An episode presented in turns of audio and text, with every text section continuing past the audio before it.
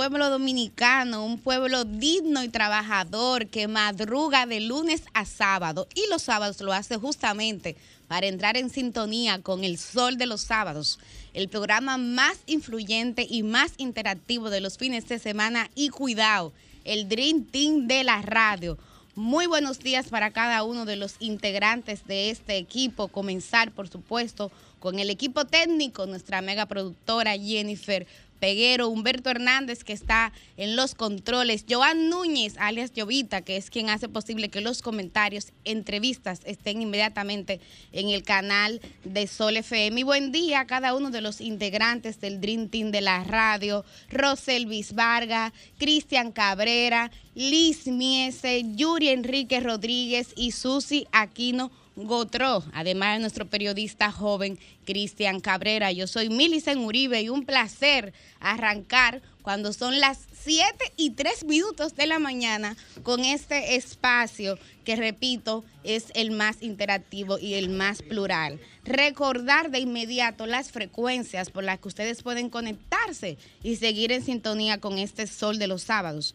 106.5 FM y y Santo Domingo. 92.1 FM para el Cibao, 94.7 FM para el sur y el este y 88.5 FM para la Bella Samaná. De inmediato, pues darle la bienvenida y los buenos días al coordinador de este espacio, titán de la juventud dominicana, Yuri Enrique Rodríguez. A trabajar, Yuri. Gracias, gracias Milicen, gracias compañeros y a toda la gente que nos sintoniza. Sabes que a veces uno en la vida se espera la aurora, ¿no? El alba. Son las 7 y 4 de la mañana. ¿eh? Espera el alba. No, no, no. No sé si recuerdan esta canción de José Merce, Al alba, ¿no? Cuando reivindicaba las muertes, digamos, que eran sujetos de los franquistas. Al momento en que amanecía, cuando llegaba el twilight, pues eh, al alba una vez toma en consideración ciertas cosas y una de esas cosas es decirle al compañero Pedro Casals que si va a cumplir años, que por favor cumpla años una sola vez al año. Una sola vez al año. Y que si pretende cumplir años, que por favor no lo haga viernes. Por favor, Pedro, por eh, favor. en el caso de nosotros, en el caso de Milicen y, nuestro, de Roselvis, de Cristian, nosotros somos como Joaquín Martínez Sabina, que cumplimos años solamente. No pudiste decir Joaquín Sabina, pelado. No, Joaquín Martínez Sabina Cumplimos años este solamente los años bisiestos que acaban en dos. Así mismo. Sí. Nunca mejor dicho, compañero. Solamente cumplimos años los años bisiestos que acaban en dos. Entonces al compañero Casal, por favor. ¿Cómo es el mensaje que al ¿Eh? compañero Casal? Si va a cumplir año de nuevo, que por favor cumpla año una sola vez al año. Y si pretende cumplir año una sola vez al año, que no sea viernes. Por favor, Pedro, que caiga sábado o domingo. Que no pero no viernes, Que no tome en consideración. Sí, sí, tome en consideración. Buen día, buen día, Rosel Luis, buen día, Cristian. Señores, arrancamos esto. Miren, yo creo que hoy estamos enérgicos, que algunos, no, sí, algunos sábados nosotros estamos un poquito como ralentizados, pero yo creo que hoy estamos bien. Miren, buenos días y aprovecho de entradita para extender eh, las felicitaciones porque mañana no estaremos por aquí, pues a todas las madres dominicanas en el Día de las Madres. Así es, buenos días a este público que está en sintonía con Sol de los sábados a través de Sol 106.5 y por supuesto un abrazo cálido, un abrazo enérgico a todas las madres. A propósito de ser hoy la antesala del día de su celebración, destinarle a ellas un, ese cariño, extender lo que por años nos brindan y que se mantiene permanente dentro o fuera de casa, sin importar la edad que tengan cada uno de sus hijos, siempre hacen una parte y siempre están ahí dispuestas a dar soporte a su criatura, a, su, a, sus, a sus pequeños, porque siempre son sus pequeños, para las madres. en este sol de los sábados, ayer, sol el sábado 28. ayer eh, la señorita Milicen Uribe y yo nos, estábamos, digamos, codeando, porque es la Cuenten todo. Estábamos codeando con una persona que usted conoce muy bien. Sí. Don Cristian, sí. Ay, ayer le dije, sí, ayer le dije. Sí, que, se, que, se, que tiene el mismo apellido que usted y se llama José Gregorio. José Gregorio Cabrera. Dicen por ahí ese es mi hermano. ah, ese hermano suyo. Dicen por ahí, ¿eh? Ese hermano suyo. Sí, sí, sí, sí. ¿Es verdad? Sí. La pregunta es mentira. Es mentira. no, ya, ya. Pues... Yuri tiene miedo de decir mentira. Prefiero decir que es verdad. Sí, sí, no, ya. Yo prefiero decir siempre es verdad ya, porque el tema de mentira, eso lo vamos a tratar más adelante. Pero sí, don Cristian, nosotros ayer estábamos. eh, Era un tema de diálogo, sobre Sí, todo. Era un tema de consenso. Era un tema de. no se sabe si dejan hablar a quién gana.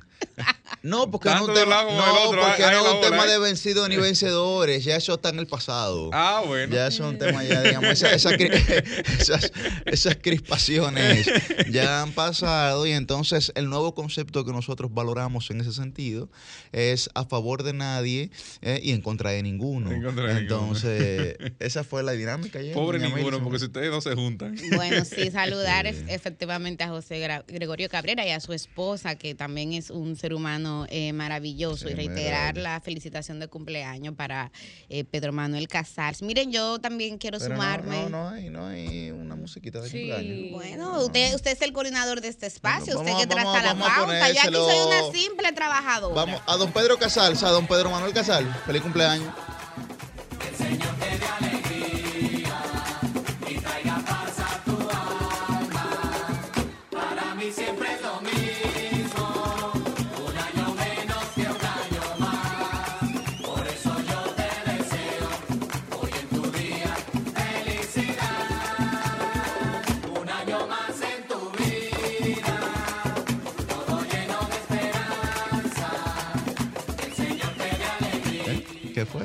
Decir, te voy a decir la verdad. Como... te voy a decir la verdad. Sí, eso borracho, el tipo. es una... No, ¿qué Bueno, pasó? Bueno, Yuri, yo también quiero felicitar a, a las madres eh, dominicanas, efectivamente. Mañana es el Día de las Madres en República Dominicana. Es un día que se celebra en distintas fechas en distintos países. En el caso de República Dominicana será mañana.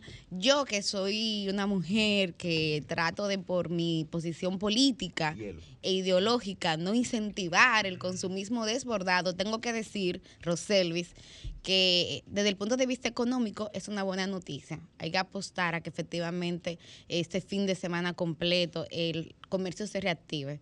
Porque Ah, yo me todavía pregunta que qué, si es que tú nos regalas o qué. que no regalo, pero doy amor primero, tú sabes, porque Mm. eso es importante, apoyo.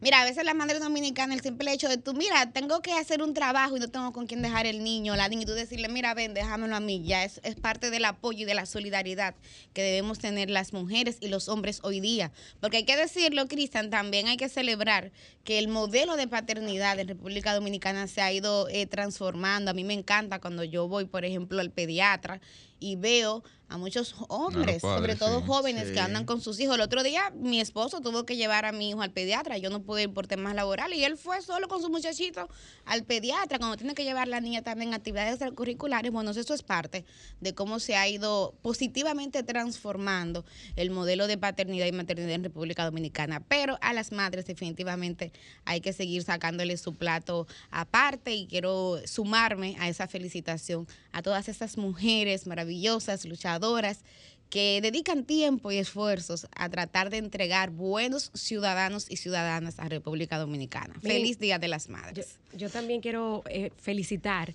eh, bueno, y partiendo de un titular que tuvo esta semana el Diario Libre, que eh, se titula Pechos llenos, manos vacías, la realidad del duelo perinatal. Quiero felicitar a las eh, que nosotras llamamos madres de, de angelitos, las madres, eh, pues que bueno, que han tenido hijos que han muerto en etapa perinatal o en Tú que eres etapa, madre de un angelito en, también, en etapa gestacional. Hay muchas que eh, ciertamente pues agrandan su familia, que han tenido otros hijos y son madres de esos otros hijos, pero hay otras que bueno, que somos madres solamente de los angelitos y no hemos tenido oportunidad de tener pues otros hijos, pero a pesar, es como esta madre que se le muere el hijo a los 50 años, a los 30, murió. Igual como la madre que le muere el hijo al día o a los 13 días, como murió mi, hija Mónica. Miren, y hasta que uno no tiene oportunidad de estar en esa realidad, y lo digo por mí, yo no me imaginé cuántos niños nacían en etapa prematura en República Dominicana y cuántas eh, madres y padres pues pasaban por el duelo perinatal y gestacional. Y es- es- esa es una realidad.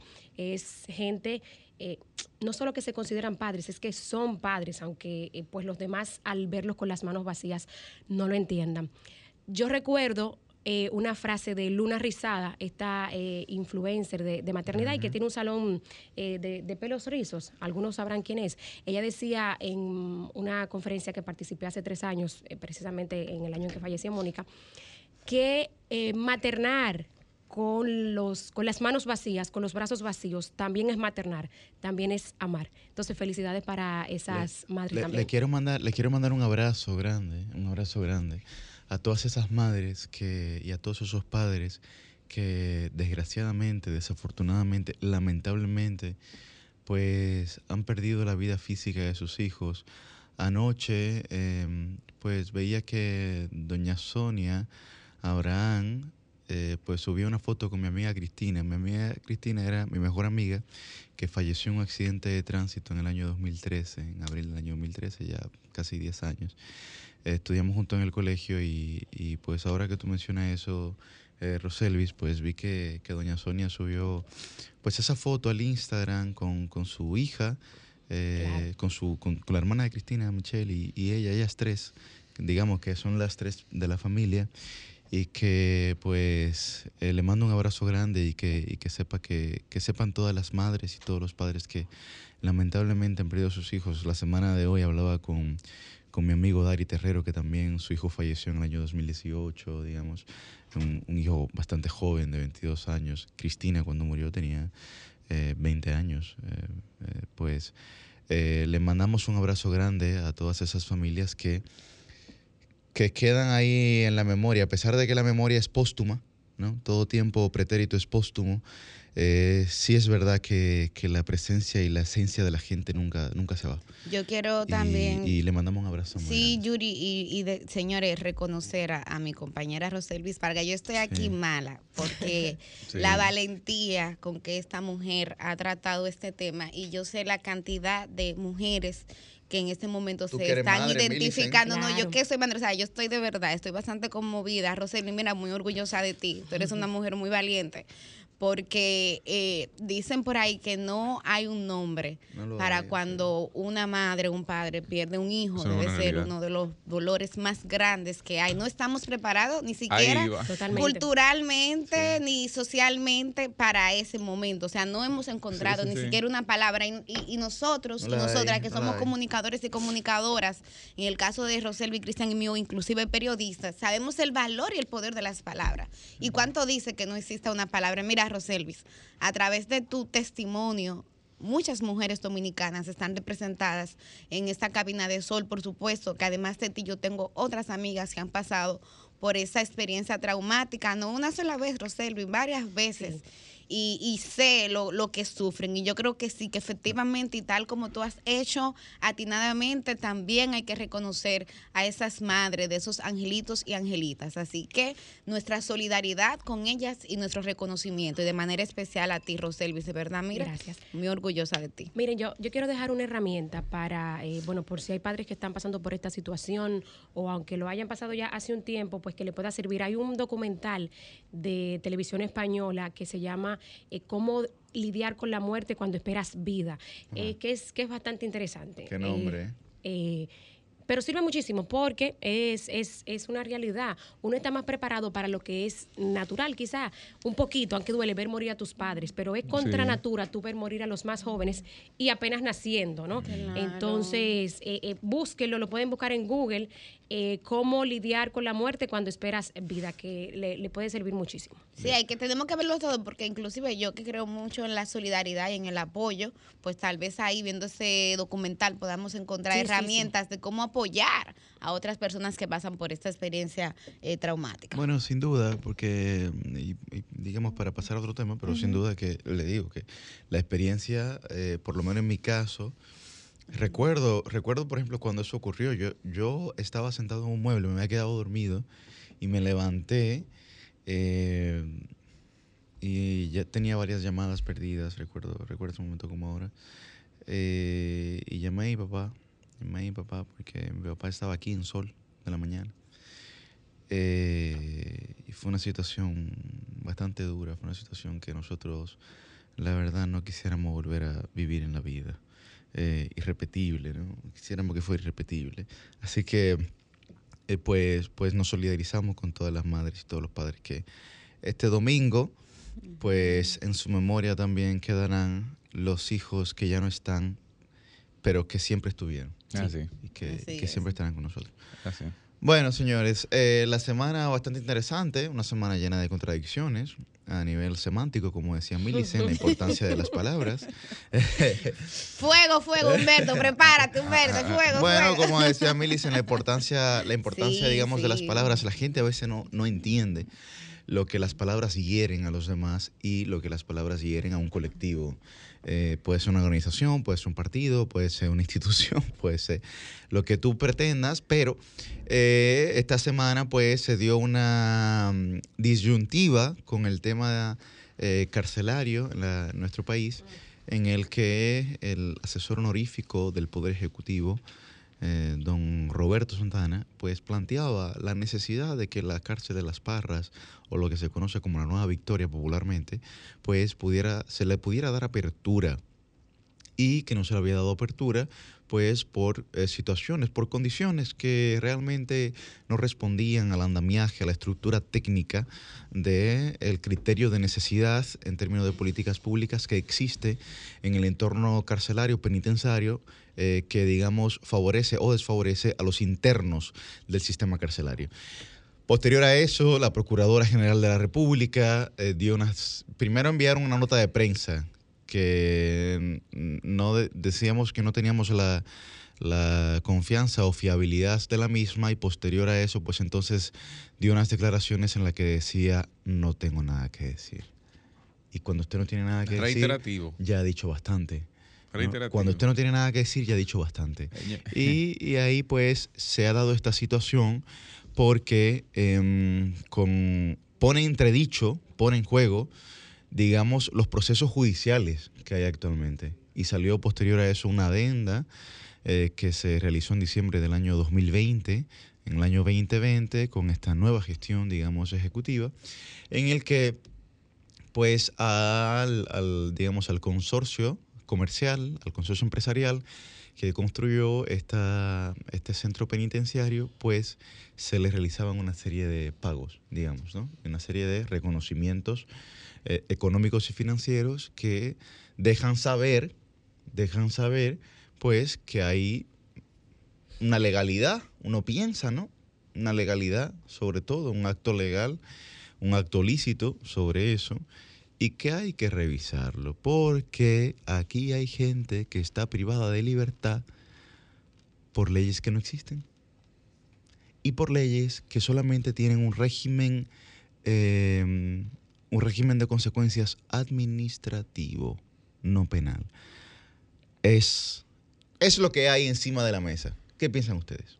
Tú sabes que yo creo que en el caso de la Procuraduría General de la República y el debate que inició con la denuncia de Roberto Santana Sí. De 7 millones de pesos día, eh, semanales. Semanales. Que es verdad que que, hay que decir. Cristian, que eso es viejo. ¿eh? Eso no, Sí, eso no, Eso es eso no viejo. es nada. Eso es viejo, nada de pero no deja de indignar ni deja de ser importante y relevante ante la opinión pública y ante la sociedad misma Así es. de que el jefe de una, de una prisión, de un sistema eh, o de una, un centro de reclusión, reciba 7 millones de pesos. Es lo que dice Roberto Santana, reitero, semanales, un millón de pesos diarios eh, en promedio para la administración de esa prisión bajo el esquema actual, bajo ¿Qué tú la harías con un millón de pesos diarios, Cristian? Yo no sé, porque si, si- No, si- pero- si a ¿Qué veces- tú harías, Milicen, y si a resolver ve- con un melón, con un si a melón veces diario? se te juntan unos chelitos de, un- ¿Eh? de una quincena con otra ¿Es en los verdad? bolsillos. Eh, eh, ¿Se te han con juntado a ti? Porque a mí nunca se me han Agrégale juntado, ¿no? Sí, se me ha juntado, porque yo soy un tipo modesto, yo no Ah. puedo Yo pagaría el colegio de mis hijos. A mí no se me han juntado, ¿no? ¿Dónde te has Ese juntado nunca, cabeza. Sí, estoy llovito. Ni ¿no? a El Llovita ni a. Humberto tampoco se le han juntado tampoco nunca. Cristian, el, el, el dato que, que ofrecía eh, Juan Dionisio Restituyo, el presidente de la Comisión de los Derechos Humanos, que decía que se mueven 100 millones mensuales en la prisión y 8, por ejemplo. En esa, Sí, en la Victoria. En la victoria. Y 8. sale limpio. In the victory. y ocho solamente en el manejo de los teléfonos de los teléfonos públicos. O sea, ¿qué nos dice eso? Cada cosa es un negocio allí, Cristian. Sí, eh, y hay algo que se da, que se pone sobre la mesa, y es que, señores, lo que le cuesta a usted un hotel en, No en- relaje, en hombre. zona turística es lo que le puede costar, eh, qué sé yo, la entrada de algo que cuesta una quinta parte del valor de ese mismo hotel en la, en la Victoria. O sea, para que tengan un ejemplo, un colchón de 10 mil pesos, ingresarlo a la Victoria te puede costar fácilmente 60, 70 mil pesos. Yo- y ya ahí usted ve cómo el valor agregado Mira, se yo va dando conforme a la recuerdo- plaza donde se coloca en el mercado. Yo no sé si ustedes han ido. Yo no sé si ustedes han ido, pero yo recuerdo cuando yo estaba en la universidad, yo era secretario general del Comité Estudiante de Derecho de la Pucamaima y nosotros hacíamos visitas a, al- al- al- a la a Najayo y veíamos el nuevo modelo y el viejo modelo. Y en el nuevo modelo, que era donde, en el viejo modelo, que era donde se comunicaban con Najayo Mujeres, fuimos a Najayo Mujeres también, pero que se comunicaban, había una, hay una película, eh, Carpintero, ¿qué se llama? Carpintero, la película. De, de José María Cabral, que es la comunicación entre los presos, digamos, hombres y las mujeres que están justamente al lado, Najayo hombre y Najayo mujeres, pero que eh, no confluyen por lo menos lo que uno ha visto, ¿verdad? No confluyen. Y entonces, óyeme, yo veíamos la parte del viejo modelo y la parte del nuevo modelo. Y esa, era, esa es la cárcel más decente, digamos. Bueno, Eh, claro, está la nacional no, y cosas, pero, pero la cárcel popular más decente es esa. Sí, masiva, vamos a decir. Oh, ma- Masiva, correcto. Cuando nosotros entrábamos a, a las, digamos, a las celdas que estaban los hombres rana. Los hombres rana, señores, son los que duermen en el piso. Y tienen un colchón de esos colchones, digamos, que tú enrollas, enrollable. Sí. Que tú te lo enganchas casi en un bolsillo, que tú, tú ves cómo te montas una botella de agua en un bolsillo.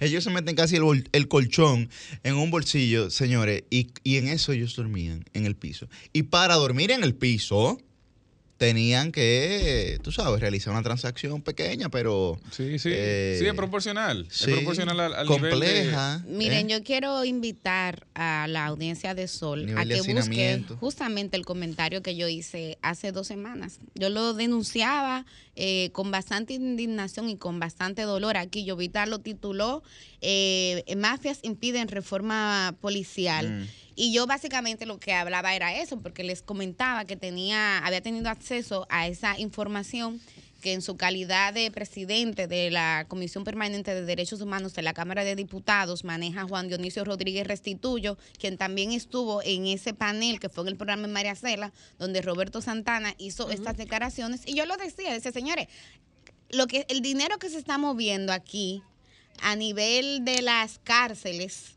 a nivel de las cárceles es terrible, o sea, es muy son sumas muy altas y aquí hay oficiales que se están beneficiando de eso. Y, y yo sé que parte de la resistencia a la necesaria reforma policial es por eso, porque se le va a caer el negocio. Y ese comentario tuvo muchísimas eh, reproducciones, muchos comentarios, y mucha gente me llamaba y me decía, ven acá, y es que tú no tienes miedo, tú no tienes miedo porque caramba. Pero señores, las cosas en este país hay que decirles, es la única forma en que nosotros vamos a poder cambiarlo. Mira cómo te- señalaba Yuri con, con toda franqueza, caramba, esto no es nuevo. Y Cristian también de manera Sí. acertada le decía, sí, no es nuevo, pero no podemos dejar de, de indignarnos. Una, una cárcel que produzca 7 millones semanales. O sea, 7 No, que reciba un funcionario. Solamente, sí, Solo porque, un funcionario. porque decía Juan Dionisio que son 100, 100 millones al año que, que 100 millones estaría año. Ah, porque dos por debajo. Al año. Al año. No. O mensual. En- en- Mensu- No, en su mensual. Mensual. mensual. Que era mensual. mensual. Mira, No, eh, porque si tú pones 100, 100 Mensual. millones Lo entre tengo 30, aquí. son, Sí, son, mensual. son Lo que 3 pasa es millones que- 300 mil diarios. Diario. los Lo 7 tengo aquí. Movilizado. Oye, Si tú sabes lo que es movilizar 3 millones 300 mil diarios, Dice él, 100 con millones. eso yo pago toda la deuda que yo tengo en mi 100 vida. solamente en la En victoria. un día de la victoria. 100 Oye. millones de pesos mensuales, de lo que solo Bien. 8 teléfonos públicos dejan 8 millones de pesos. señores. Claro, porque fíjate algo, lo que dijeron de los 7 millones, dijeron que era el encargado de seguridad, que uno sabe cuáles son las cosas que tiene a su cargo. Pero fíjense algo, no es solamente tú Pero hablar. Selvi, habla con tus amigos del PRM y dile que me dejen aunque sea un mes ahí. Ah, pues tú no piensas cambiar. eso. Pero bueno, Yuri Enrique. Permítanme Uh, decir algo en serio. Ustedes Falló, señalaban tranquilo. el tema, Yuri señalaba el tema de, los colchones y las condiciones para dormir. Ya mencionábamos el tema de los teléfonos públicos. Caramba, tú a veces te quieres comunicar. Pero vámonos a la pirámide de Maslow, señores. En Mm. la pirámide de Maslow, lo que está abajo, en la base de la pirámide, es decir, lo más elemental que necesita una persona, están sus necesidades fisiológicas, entre ellas, claro, dormir Claro. y comer. Señores, comer es la victoria. Yo tengo un, un amigo yo tengo un amigo que está en Najayo eh, que está en el edificio nuevo, ¿verdad? Porque es de, de los funcionarios que están involucrados en, en- en ciertas cosas. Y él me contaba en una conversación hace algún tiempo que tuvimos oportunidad de hablar, que él gasta 5 mil pesos semanal en desayuno, comida y cena. Si no quiere comer de la que está en la prisión. Y me dice, bueno, y cuando no tengo, lo que hago es que equilibrio, porque a todo esto, aún para esos funcionarios, o sea, que son internos privilegiados, vamos a decirlo, porque están en un, en un edificio nuevo y todo lo demás que, que sabemos. Aún para ellos, entrarle dinero, se le permite, creo que son, eh, no sé si son 5 mil semanal o 15 mil, no recuerdo el monto exacto que le permiten entrar a ellos. Creo que son 15, son 15. Entonces, él me dice, bueno, y cuando no tengo, porque tiene la situación difícil, señores, eh, esta persona, y cuando no tengo, dice él, pues hago rejuego, me como la de aquí, pago la cena, el, el desayuno. Eso es en Najayo, esos son los funcionarios. Pero a propósito de este revuelo, gente que no ha tenido oportunidad de ir y, y de ver, esta semana vimos videos, señores, de cómo se ven los tanques de arroz, que lo mueven con pala, Sí. que no es tan indignante, Claro. porque digamos que están limpio y que es para eso, pero como se cae en el piso, lo recogen. Yo comí de ahí. Pero- ¿Cómo? Yo Pero comí los de ahí. chocolates de, de- de ¿Cómo agua los de eso presos le mete un tienen ratón, su fundita para que te echen el arroz en la fundita, Sí. lo que te toca? ¿Tú has visto O los sea, tipos de la Duarte que están, que están sacando maíz de la olla esa gigante? Ajá. Y un día, un día estaba yo comprando maíz con un primo mío. Y entonces el tipo en vez de sacar un maíz lo que sacó un ratón. El primo me lo dio una patada a esa olla, mira, que, le tumbó la olla. Óyeme, pero es verdad que pasa lo mismo Sí, pero- en, la, en la Señores, cárcel, es verdad que pasa lo Hay mismo. gente que de verdad tienen eh, las habilidades para, para nadar y para sobrevivir allí, pero no todos son tan tigres ni tan delincuentes. Hay algunos que tienen menos condiciones para sobrevivir. Imagínense esa gente. Pero yo quiero-. Así que se le hace comer. Yo quiero, Cristian, perdón, eh, irme a lo central, porque como bien decía yo, decía, todos y todas sabemos que lamentablemente las cárceles funcionan así. Sí. Ahora, Roberto dijo muchísimas otras cosas y yo creo que eso también hay que, hay que valorarlo. Y tenemos que preguntarnos, o sea, ¿qué es lo que pasa que todavía, a pesar de que en ese nuevo recinto de las Parras, o la Nueva Victoria, como le llaman algunos, se han invertido de, de lo que usted como ciudadano pague, de lo que nosotros pagamos, más de 5 mil millones de pesos. Esas son cifras oficiales que todavía están pendientes, ¿verdad? De que la Cámara de Cuentas finalmente concluya la auditoría y nos diga cuánto se, se invirtió ahí. ¿Qué es lo que ha impedido o qué impidió en el pasado y qué está impidiendo en el presente que nosotros podamos terminar de habilitar aquí en República Dominicana un sistema penitenciario que termine de erradicar estas condiciones infrahumanas que citaba Roselvis y que también citaban mis compañeros. Yo creo que esa es la pregunta, porque señores, eh, a mí hay algo que me preocupa y yo lo decía en el comentario de hace dos semanas, o sea, se hizo una inversión en ese recinto penitenciario y eso se está deteriorando. Y cuando eso se deteriora, es el dinero de nosotros Y de subsanó- nosotras que está la perdiendo valor. Entonces, yo, claro, yo tengo la información, estoy bastante informada de que efectivamente la Cámara de Cuentas está auditando ese centro penitenciario y de hecho, parte de las ¿Cuánta auditoría- contradicciones ¿Cuánta auditoría van a de las bueno, muchas porque que la otra Cámara de Cuentas no auditaba, Bueno, Yuri. que hagan 200 Se le- auditorías, oye, pero si 200 auditorías dan la misma. Ah, dan el Déjame decirte resultado. algo. ¿Tú sabes lo que dijo la, la fiscal Mirna Ortiz esta semana? Que hay 700 casos de corrupción Yo- bueno, que la- están siendo la- investigados. La, o sea, fiscal, la fiscal, la fiscal, mucho la trabajo, fiscal- es la fi- mucho a la trabajo. fiscal, a la fiscal, hasta don Jorge Subero Isa le tuvo que decir, fiscal, pero usted parece que no conoce el procedimiento de investigación de que, que habla la sí, Constitución pero de la no República. una cosa cómoda. No, sí, claro, bueno, del que es la misma persona, es la misma persona, es la de, misma de persona. cómo ella hablaba de 700 casos de corrupción. sí, no ya pueden- en el pasado la Pueden Procuradora haber, General... 200, pueden haber 200 mil, lo que parece que los procesos eh, jurídicos que establecen las leyes y la constitución de la República está siendo irrespetado. Pero me parece que ese número incluso de 700, solo en este gobierno había dicho la dirección de ética que tenían denuncias.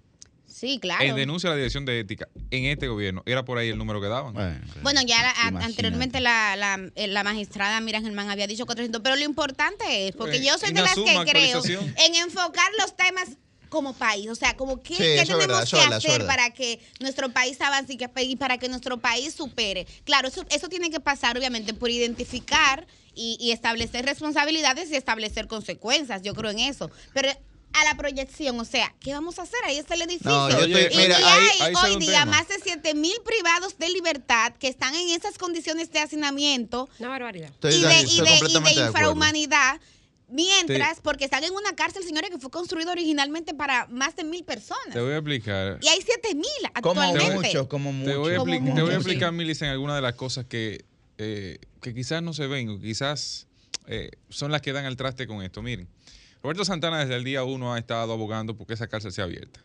No desde el día uno. No, No, no. no, Desde el día uno. Ahora fue que cuando cambió él de se enteró- Cambió de posición. Ahora. Cuando él se No. enteró, porque yo cuando lo designaron, como a la semana, conversamos con él en un espacio. Y él dijo, perfecto, que se investigue, pero el sistema carcelario necesita de mayor espacio y ese es un espacio que se puede utilizar. Lo dijo en ese momento, como una semana después de su designación. No es Entonces, la información bueno, que tengo, ¿no? Pero está bien. Pero ¿qué ha pasado? ¿O qué pasa hoy día? Ahora se abrió como un beta. A la procuradora. Miriam Germán Brito, recuerden ustedes, recuerden ustedes todo el escándalo que se ha desatado por la construcción de esa cárcel, que si, es de, que si eso es una, una- un- si la constructora pertenece a un empresario de este gobierno, que si es eh, un tema sensible o no, que si, bueno, esos son de los temas que se han debatido en el escenario. ¿Qué ha pasado?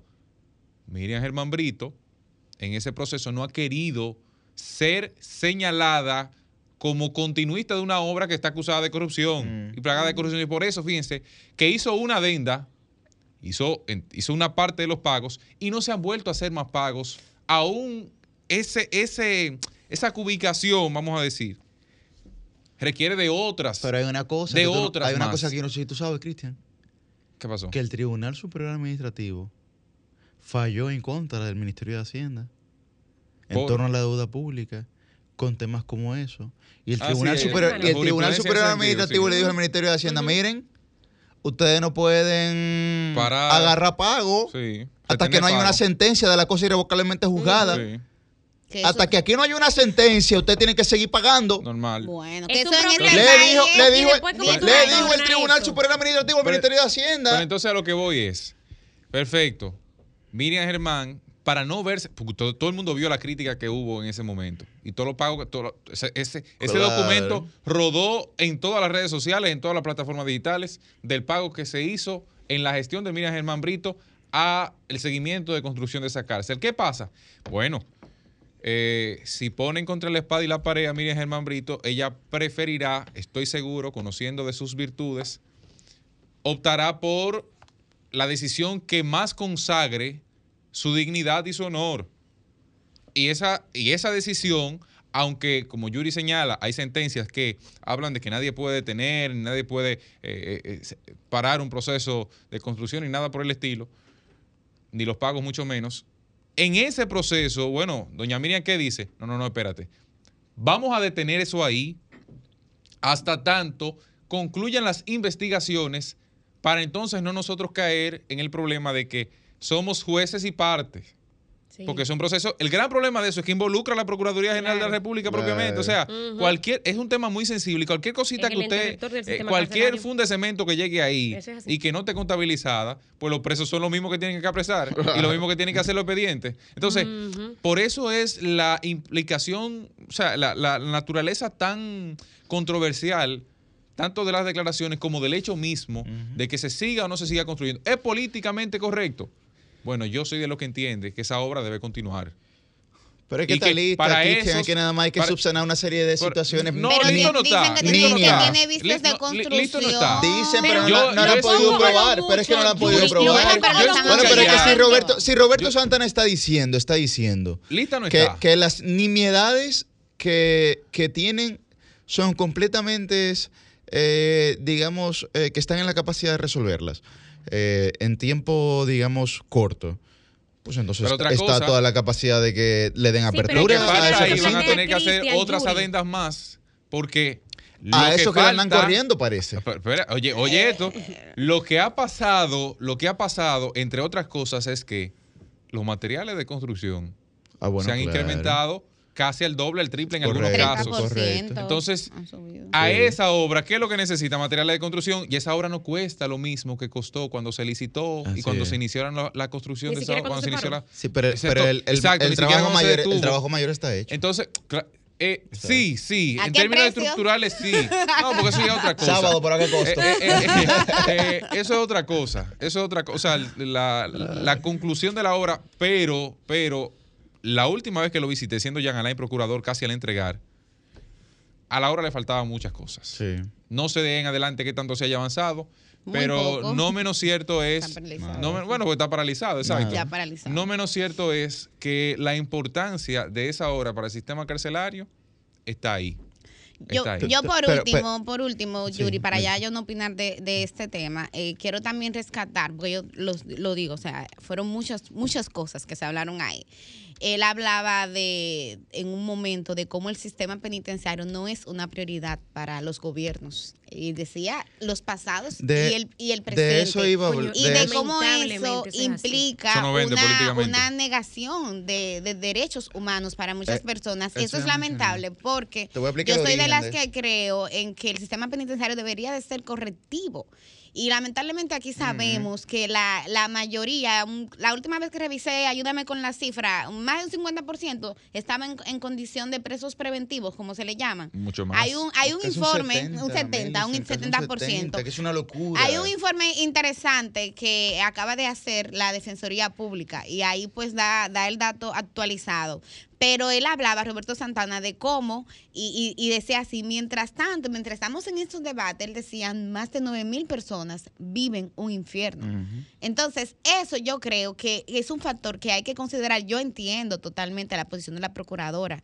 Doña Miriam es una mujer muy honesta. Ustedes han visto cómo ella se ha deslindado a nivel personal de, de algunos temas que se han movido en el Ministerio Público. Es Yo sé que ella se está cuidando mucho y todo eso, pero eh, yo creo que como país, como país, hay que buscarle una solución, porque miren, eso que pasa, eh, aquí estamos hablando de la victoria, pero lo que pasa en el sistema penitenciario a nivel general, señores, Miren, es muy Pero Roselio es ha presentado. Roselio ha presentado aquí los videos Claro. de los internos. Y yo puse una foto que- en mi que- que comentario yo vi, que- mira a ver si tú la que consigues. tienen que estar agachados en, en Claro. celdas y en prisiones. Miren. Porque no. Pero a- antes de darle paso, escúchame, Roselvi. Miren, lo que dice Millicent es correcto. ¿Por qué no hemos conseguido solucionar esta situación a través de los años? A pesar de que don Roberto Santana es el que le ha dado la cara a esa situación por más de dos décadas, eso comenzó con el proyecto de apoyo a la reforma del Estado, el PARME, que eran fondos que entregaba la Unión Europea. Puede, puede llamar, don Roberto, y decir sí, que me desmienta. Eran fondos que entregaba la Unión Europea más o menos en el año 2001-2002, que comenzaron a implementarlo. Hicieron presupuesto en el año 2000, 99-2000, y empezaron a implementarlo en el año 2002. Posterior a eso, se genera el CONARE, lo que es el Consejo Nacional de, la La de Apoyo a la Reforma del. Estado, que, que desapareció porque, digamos, surgió la ley 41-08, etcétera, una serie de leyes que generaron institucionalidad que ya no era necesaria la intervención de organismos internacionales como la Unión Europea, aunque el financiamiento sí permaneció para la modernización, digamos, de la estructura institucional del Estado. Se- Estamos hablando de 20 años, estamos hablando del 2002. 20 años y no hemos conseguido que la realidad varíe. Miren, lo último de, de ¿Y mi cuánto parte. dinero hemos gastado? Sí, mucho. Millicent, tú, ¿eh? tú, tú que decías ahora, por ejemplo, que, bueno, o Cristian, que esto no es una prioridad para los gobiernos, como lo señalaba eh, Sí, Roberto Sí, que políticamente no les vende. cosa, miren, esto es como los empleos, que hay directos e indirectos de, de una obra. Directamente, bueno, pues lo que están padeciendo la realidad ahí adentro son los internos. Sin embargo, yo fui a Najayo hace como un mes. Y yo no pude, bueno, entré, pero resulta que hubo, se, se traspapeló la información de que yo iba a, a- a visitar a una persona y finalmente no me dejaron entrar después que yo estaba ahí, jueves a las 10 de la mañana. Yo tengo la posibilidad económica y de tiempo de volver, pero ¿y la gente que viene de sabe Dios dónde, Ay, de ay, ay. en La Vega a visitar a un interno en Najayo? O de Palo Verde, Montecristi, a visitar a uno en La Oye, de, la de, la el yaya, de la yaya de Asua. Es que arranca de aquí para el cosa, 15 de Asua, porque nada más no creo- es- no la No, y victoria hay y gente que se tiene que ir. Déjenme decirle, yo creo que el hecho, lamentable o afortunadamente, Pero la de visita tener- conyugal, súmale a eso. Ay, no, mira, ¿Y eso se- ¿Cómo? no, eso es desastroso. Señores, yo creo que lamentable o afortunadamente el hecho de tener internos de alto perfil, como lo tenemos ahora, puede cambiar la cosa, porque ahí yo vi gente en la fila conmigo ese día, mujeres, que yo sé que nunca en su vida se imaginaron pisar una cárcel. Esos son los familiares que quiero decir que también son afectados indirectamente. Cuando mucha de esa gente salga de ahí, yo sé que habrá una sensibilidad y un interés diferente en el Si tema no es que le cogen odio. Pero no, Pero- él- uno él- se humaniza. ¿Qué por va? Dios. Mira, mira. yo, yo quiero saludar a Sí. Susi. La mayoría aquí quizás no, pero hay otros que sí. A Yo no, Susi quiero, aquí no. no. yo no quiero saludar a Susi porque, porque esa barriga está ya que, que, que es más que Aquí ella. aquí quiero- aquí hay que yo no voy a una aguja, a Susi, yo voy a saludar a Eso no va a ser un parto, eso va a ser una explosión. No, pues ese muchacho va a salir, ese muchacho va a salir de 10 libras. Pero bella que esa barriga y. Sí. señores. Tiene 6 libras y 3 onzas ya y todavía se supone que le queda un tiempecito, así Ay, que esto no se sabe dónde vayas a parar.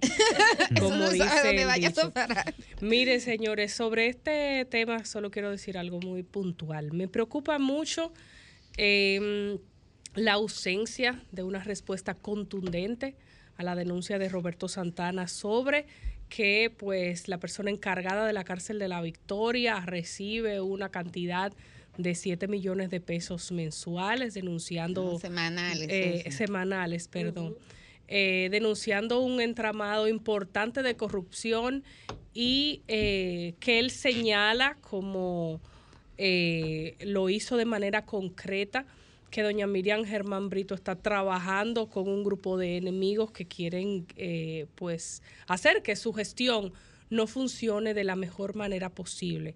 Entiendo que desde mi punto de vista, no sé si legalmente es lo que procede, ya ellos sabrán, pero hacia la opinión pública la respuesta de doña Miriam debió ser un poco más contundente. ¿Por qué?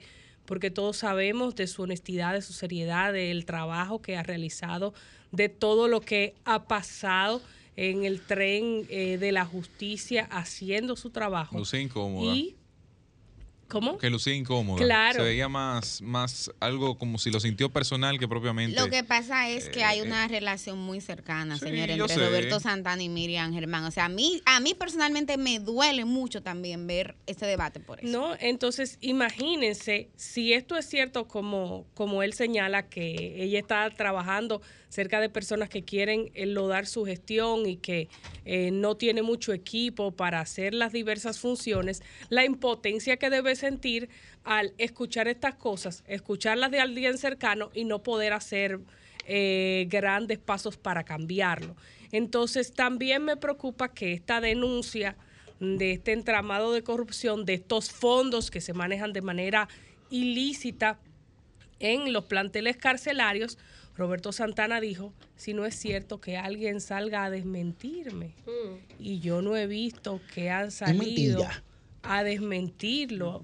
Entonces, o se hace algo al respecto, o se dice que no es cierto, con pruebas de que no es cierto, pero entonces al dejar eso así, eso quiere decir que es una realidad y que es una realidad que no tienen cómo enfrentarla, que no saben cómo enfrentarla o que no quieren enfrentarla. Al día de hoy debería de estar por lo menos suspendido, ¿verdad? Es que el que llegue va a hacer lo mismo. Eso- bueno, eso es- bueno, eso es como- ajá, y lo- y lo dejamos eso- ahí eso es cobrando como- ese peaje. Bueno, pero eso es como la prerrogativa del cargo. Para que usted tenga una idea, que eso funciona de manera automática. Claro. Ahí puede ir la misma Miriam Germán y le va a entregar los 7 millones a la mano. De Pero lo vez. puede rechazar porque yo tengo el testimonio Sí, de, a ser de viceministros y directores que cuando llegaban a los cargos, y no en este gobierno, en el gobierno pasado, se encontraban hasta inclusive con, con gaveta llena de dinero y de gente que iba a ofrecerle y ellos le decían que no. Entonces no todo el mundo es igual. No, Del gobierno pasado, diciendo- del gobierno Del pasado. gobierno No, no. pasado, para que tú sepas. Y aquí Eh, La verdad gente- tengo una pregunta, tengo una pregunta, tengo una pregunta. Espérate, Yuri. Aquí Tengo una hubo pregunta, tengo una gente pregunta, del pues, gobierno gobierno pasado, tengo una pregunta. pasado que se fuñó porque Por eso, cortó ¿verdad? muchos contratos por la izquierda y cosas que estaban mal Sí.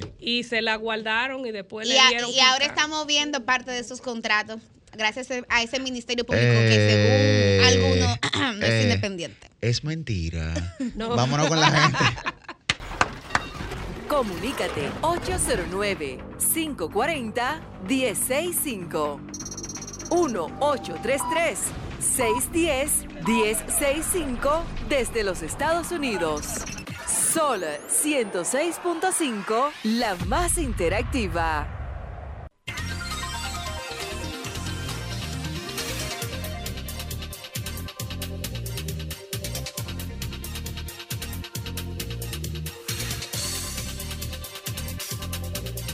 Previo a escuchar a la gente, vamos a, a escuchar esta noticia que es de suma importancia que tiene Roselio. Y que como acaba de decir Cristian, ¿a qué hora fue que terminó esa audiencia, Yo Cristian? creo que después de las 12 por ahí. Fue muy, Bueno, fue o muy sea, tarde que de la son noche. horas. Que el que se está levantando ahora, pues para que sepan que ayer finalmente, creo que después de tres semanas, pues le dictaron un año de prisión preventiva a cinco de los siete implicados en la muerte de David de los Santos. ¿Quiénes son? Resumidito, los tres infelices. Eh, Mm. ¿Cuáles son los tres infelices? ¿Los que estaban presos ahí? Los tres El bueno, el malo y el feo. Bueno, pero digo infelices porque Sí, no sí, son no, pero para que la oficiales, gente- pero exacto, no para que la porque yo gente quiera restar responsabilidad en el hecho. Bueno, los tres civiles que estaban en, en la celda y los dos oficiales, el capitán Domingo Rodríguez. Pero falta Bueno, uno, perdón. porque eran tres No, oficiales. espérate, que ahora viene lo bonito. Los tres civiles se van con un año de prisión preventiva a Najayo y a la Victoria. Los dos oficiales, el capitán Domingo Rodríguez y el segundo teniente Germán García, van también con un año de prisión preventiva a operaciones especiales, porque son policías. Y los rasos, eh, Alfonso de Sena, no, perdón, el cabo Alfonso de Sena y el raso eh, San Manuel González, Sari. Sari o Sam. Se van con prisión domiciliaria. Indignado la gente anoche. Sí, los los familiares. familiares, estuvieron dando Sí. gritos ahí como cosa loca. Producto de eso. Sí, sí, ay, sí. Por, sí, por tan esas dos, por esas dos, incluso dijeron que van a, a, a pedirle al juez que, que reconsidere, el recu- que reconsidere esta decisión Pero de que prisión domiciliaria. Que esa no es la condena definitiva. No, una pero a ellos lo que les molesta nosotros tenemos es. cultura de eso. Sí, pero ahora a ellos lo que les molesta es que ellos vayan a prisión domiciliaria mientras se averigua el caso. Eh, en un caso que consternó tanto a la ciudadanía como es. Entre Bueno. sueños yo escuchaba ayer, porque es verdad, ponía lo- el noticiero y lo dejé ahí. Pasaste. No, de, no, de verdad. porque, eh, estaba, bueno, todavía no estamos muy buenas, pero estamos aquí. Eh, y yo oía gritando a los familiares con frases que, bueno, hemos escuchado mucho en, en El juez como tuvo que sacar varios abogados. Sí, sí, no, la- estaban, la- estaban gritando audiencia. Llenos de dolor, diciendo que, diciendo que fue su familia, que no fue un perro que mataron, que esto no debe ser así, que dejaron ir al nacional haitiano, que era la pieza clave de este caso, era algo que ellos señalaban. Que lo dejaron Que- ir es una cosa, pero él es uno de los. De los que está en los, prisión preventiva. eh, ¿Cómo se dice? De los aliados de, de- de la fiscalía, Bueno, porque va- el que más ha hablado. Vamos, pero vamos, la familia la gente. siente que pues tal vez no se ha hecho lo suficiente y que tal vez debió estar en, en otra posición en este caso. Vamos a escuchar, vamos a escuchar a la gente. Buen día, su nombre y de dónde. Buenos días, Buen día, adelante, está al aire. el, el equipo más fuerte de RCC Media. Adelante, de. Lion, de Lion, dímelo. Repítalo que no escuche. Sí. Perdón, Que repita eso. no León, escuché. León, manda una remesa para nosotros poner una publicidad. con, eso, con eso que tú estás diciendo. cálmate, Yuri, cá- cálmate. ustedes tienen, ustedes tienen que crear un, un, un canal de YouTube y ahí uno le hace los superchats. Ah, Patreon, una cosa así. ¿verdad? Sí, tienes razón. Cuestiones. No sé cómo. Pero nosotros vamos pronto para allá, ¿verdad? La, esperamos, mira, hay que invitar a Lion un día que vayamos para Sí, allá. eh, ah, ay, don Antonio, doña Monse. Nuestro, nuestro abrazo solidario para ustedes. Y felicidades a Doña le- Monse a por el Día de las Madres. sí. Sería muy duro que luego de cinco años aquí se dé un viaje y yo parido. Va- vamos a Sí, vamos a coordinar porque así yo lo llevo usted ve aquí hay muchísimos sitios ahí yo lo llevo a, a un sitio ahí para que ustedes coman el chimichurri que ustedes quieran No, pero oye, no, no, León, no, porque no, eso no vamos a a comer comida dominicana. Nosotros estamos cansados de ir a Villajuana a no, comer esto. no, no, no, no. Guárdanos mejor una, Ah, chica, una eh, pizza de Chicago, una vaina, Sí, de, una sí. vaina Ah, de, entonces- de allá, nativa. Eh, entonces nos vamos italiano Jalao y, y, y- Ah, sí. Ah, sí, sí.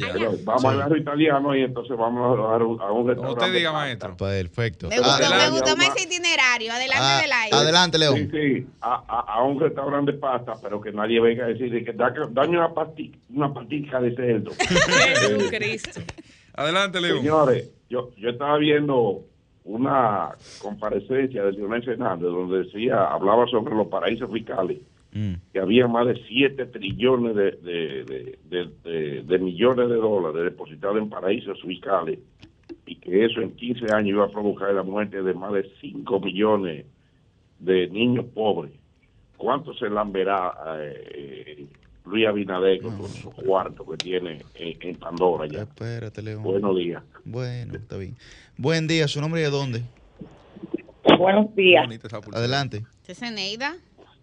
Zeneida Guzmán, Santo Domingo Norte. No, eres una voz irreconocible. Adelante, Zeneida, Feliz Día de las Madres. Ay, sí, Zeneida que es una madre fajadora. Gracias, mi amor. Espero que también para ustedes que son madres, que Dios le dé lo mejor que es la bendición.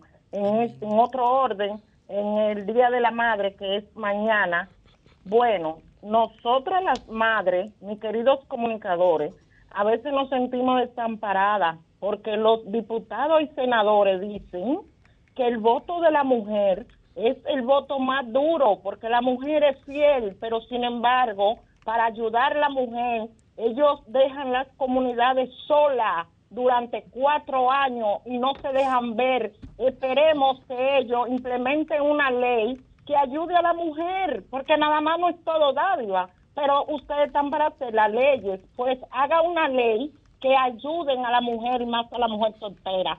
Gracias. Gracias, Eneida. Buen día, ¿su nombre y de dónde? Sí, bueno, ¿cómo están ustedes? Muy bien, adelante. Merán, les saludo de aquí de los Guaricanos. Adelante, Merán. Mira, mi, mi llamado era para, para felicitar a todas las madres. Mañana es un día especial para ellas. Felicitarlas a todas. Y ayer eh, se hizo un agasajo aquí en Santo Domingo Norte, en el ayuntamiento. Eh, agradecer a Carlos Guzmán por eso, por resaltar la mujer dominicana y también seguir apoyando a todas las mujeres que se destacan en nuestro municipio, especialmente como Zeneida Guzmán y un grupo de mujeres que echan para adelante nuestro municipio. Allá. positivos aquí en nuestro municipio. Pasen muy, buena, muy buenos días. Gracias, Merán. Buen día, ¿su nombre y de dónde? Sí, sí, buen día. Habla Juan José de la Charles. Adelante, Juanjo. Mira, yo quiero hacer una opinión en cuanto a las instituciones públicas de nuestro país. Yo no entiendo por qué los partidos políticos todos, para hacer oposición, tienen que acabar con nuestras instituciones públicas. Razón, miren, agarramos a la policía, no sirve, no sirve, no sirve. Todo el mundo le perdió el respeto a la policía. Agarramos a la MED, no sirve, no sirve, no sirve. Nadie respeta a la MED. Ahora estamos con el 911 que no sirve, no sirve, no sirve. Señores, lamentablemente, cuando decimos que nuestros partidos políticos no sirven, es que se lo han ganado, porque ellos mismos se han encargado de destruir todas las instituciones públicas de nuestro país, porque no saben hacer oposición. Pasen buen día. Gracias, hermano. Buen día, ¿su nombre de dónde? Buen día, está el aire. Sí, buen día. Adelante, Máximo. Sí. Bendiciones para todos. Mañana en su Día de las Madres, para todas las del C que son madres, a su madre de, de, de todos ustedes y a sus abuelas, que son la Úrsula y la Cero detrás. Con el- relación al asunto de las cárceles, que es un ambiente que conozco por 30 años de ejercicio y que he visitado por años a, a- a detenidos y eso. Eso es una realidad. Yo creo que Roberto se queda, se queda corto y que sus palabras son sinceras y que deben ser en este momento dramático que, que vive el país de corrupción, deben ser bien tomadas de cuenta por eh, desde el presidente hasta doña Miriam Germán, que tiene una imagen muy positiva, pero eh, Miriam fue sobre todo juez y no conoce tanto las intríngulas, necesita gente que le asista, pero es una realidad. Y, ciertamente esos pabellones que, que, que ya están terminados en la victoria deben ser eh, ocupados en Odebrecht, no sé, en la planta de Punta Catalina que y otras obras que hubieron con Odebrecht eh, no dejaron de usarse y, y, y- y- los fuentes se usaron. Y además, eh, un puntito que se me olvida de, de, de, de las cárceles es que muchas veces se man- esa cárcel pública que, que están que no son modelos que son muchas todavía se mantienen porque es una empresa enorme gigantesca y hay gente que boicotea y que se mantenga que ya no deben existir en el sistema buen día Gracias. Yuri, en lo Sí. que tomas la siguiente llamada también por las redes sociales, las personas participan y dan su opinión. Y dice un oyente, buen día distinguido, un saludo afectuoso, no va a pasar nada, es una estructura mafiosa de más de 50 años. Ustedes no tienen idea de lo que ahí se mueve, los intereses que intervienen en ese lugar, refiriéndose a la victoria, a la cárcel de la victoria, ¿verdad? Buen día, ¿su nombre y de dónde? Hola, mi muchacho. Hola, hola. Felicidades a las embarazadas, a las que son madres y a todas. Gracias. Y a todos, porque todos tienen madre. A todas, a todos y a todos. Claro que sí. Con X. cariño. Mi futuro y mi presente que ya están llegando a, a- a donde tenían que llegar. Oye, cariño. Adelante. Ahorita ustedes decían las cosas que pueden suceder para en, en las cárceles. Sí. Yo fui par de veces en Najayo porque tenía alguien cercano que duró una semana y algo. Eso es un mundo muy diferente ahí adentro. Ahí hay de todo. Yo no vi la parte mala, lo digo en serio. Pero ahí hay de todo. Ahí te celebran un cumpleaños, ahí te, ahí aparece lo que tú busques. Tú no sabes cómo entra. Yo no vi la parte mala, te digo, yo no vi nada raro. Eso lo ven lo que están ahí adentro. Pero eso es el mundo dentro de las paredes. Y la gente no se imagina las cosas que hay ahí adentro. Pero yo pido a Dios que nadie tenga la... Que ninguno de ustedes tenga que pasar un día ahí adentro. Y a propósito, yo conozco la familia del joven, lamentablemente, ido a destiempo. Ese sí, como, es una palabrita que yo nunca he entendido, pero lo mataron, ¿verdad? Eh, ¿Sabe qué me molestó de la familia? Que ya la mamá está pensando en una demanda y el papá que nunca estuvo con él eh, estaba buscando cosas también. Circunstancias, circunstancias, circunstancias. Ya lo decía Ortega, sí. Buen día, ¿su nombre y de dónde? Buen día. Se nos fue esa llamada. Buen día, ¿su nombre y de dónde? Sí, muy buenos días. Escúchame que estoy difónica con este Sahara que está acabando. Ah, está bien. Le habla la comunicadora Lucy Hinoa desde Montellano, Puerto Plata. Adelante, Lucy. Le voy a dar noticias que a ustedes no le llegan. Yo soy una seguidora de Cristian por la mañana. Un abrazo. Ese, tú eres mi sobrino, mi hijo, porque yo tengo muchos sobrinos parecidos a ti. Es verdad. Son buen mozo. Buen mozo como yo. Son, buen- son buen mozo, yo soy Ah. Valerio de Santiago, Ah, pues, mi hijo. Todos son familia Ya mía, está sabes, bien. Son Valerio, son todos buen mozos. Yo no tengo familiares feos ni pobres. Pobre Ah, sí, mi hijo. el único, el Ah, pues ey, mándeme, mándeme, mándeme, Mire, mándeme el nombre Lucy, para yo buscarlo. mire, Lucy, para el, rescatarlo. el único, el único, el único difícil a la vista y con, y con situaciones en el bolsillo. Yo estoy guapo con uno que tiene una barba así, como el que tiene la barba, que él está fumando cigarro, a mí no me gusta eso. Ay. Entonces él me pone en las redes y me pongo incómodo. Ellos pusieron un puesto aquí en Montellano de que para eso, live, para fumar, mire, caramba. A mí no vengan con eso. Óigame, No, yo no fumo, yo no fumo. denle seguimiento a esto. A ver. El puente de Cangrejos, que está a tres kilómetros de donde yo vivo, colapsó después de 70 años. Pero son de esos puentes grandes en...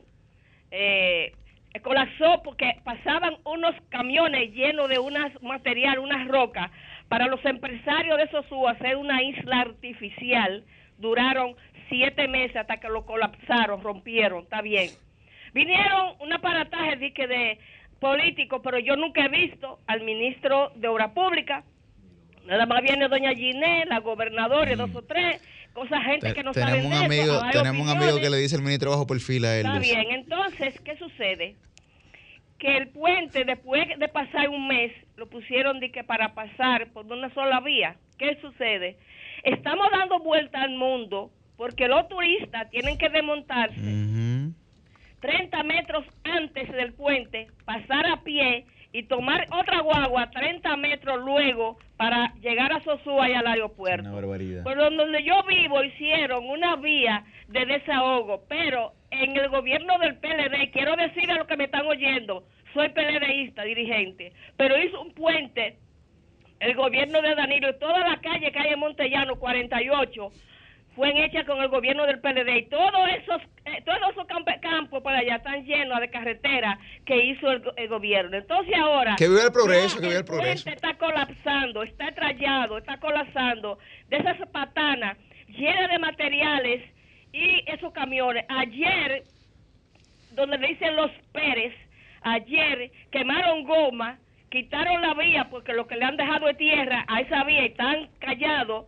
Hicieron una rueda de prensa en el puente para supuestamente hacer dos puentes, pero en, el- en la mente de ellos, en la mente que la van a hacer. Si no han comenzado uno, menos dos, ya hay una subida a los que son de campo, lo que le decimos nosotros, jarda. Usted ve, esa jarda. Entonces de ahí ya se han devuelto tres vehículos y ayer se devolvió un camión lleno de agua nuevo que también sufrió muchas averías. Bueno. Denle seguimiento, mis hijos, a Sí, Puerto sí, Plata. sí, sí, sí, sí. Que también el teleférico ha colapsado dos veces. Sí. Se encalló uno de las embarcaciones que no ha vuelto.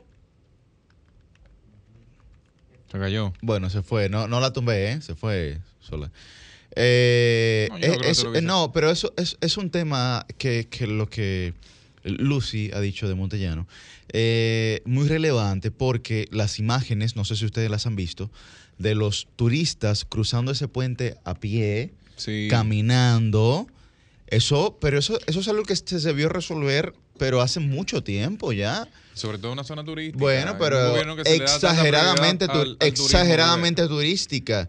Y tenemos un ministro de turismo que es verdad que ha hecho un trabajo loable y creo que hay que prestarle atención a esta realidad de ese puente que eh, vive en Puerto Plata y que eh, conecta una de sus partes más turísticas que es Sosúa. Cambio fuera.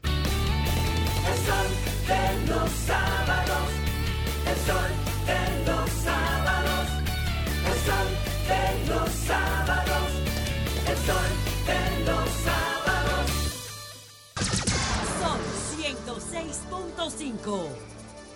El sol de los sábados, el sol de los sábados, el sol de los sábados, el sol de los sábados. A las 8, a las 8 y 10 de la mañana iniciamos la ronda de comentarios de este Sol de los sábados y es el turno del periodista joven que está ahí pues generando puentes.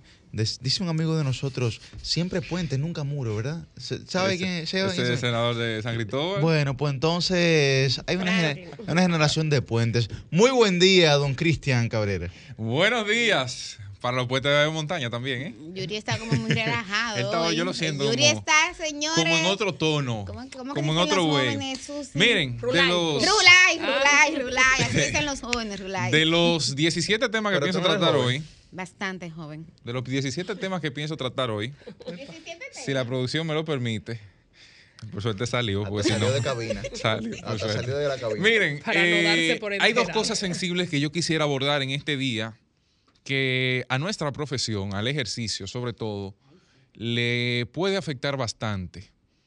Y miren, es el proyecto que deposita o depositó y ya fue aprobado en dos lecturas por el Senado de la República eh, de la senadora Melania Salvador, PRM, provincia de Bauruco, que es la, el proyecto de ley orgánica que regula el ejercicio del derecho a la intimidad, el honor, el buen nombre y la propia imagen.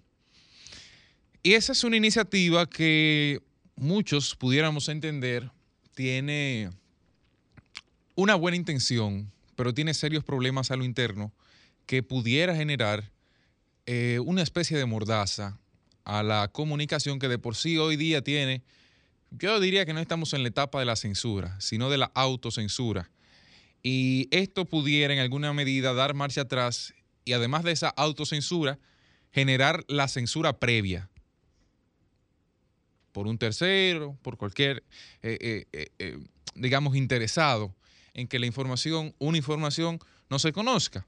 Y digo que es bien intencionada o que puede ser bien intencionada la pieza porque es cierto que con el tema de las redes sociales, sobre todo, con la, con la democratización, como se ha llamado, de la comunicación, ha venido también una gran cantidad de personas que no tienen cuidado a la hora de comunicar, que no tienen la profesionalidad que merita comunicar, o que sencillamente en el ejercicio ciudadano, porque esto no es algo exclusivo de periodistas, comunicadores o profesionales de diversas áreas especializadas que transmitan algún tipo de información a través de medios de difusión masivos, eh, no es solo eso, sino que también se le suma el elemento de ese, ese factor ciudadano que hoy eh, tiene un amplio espectro.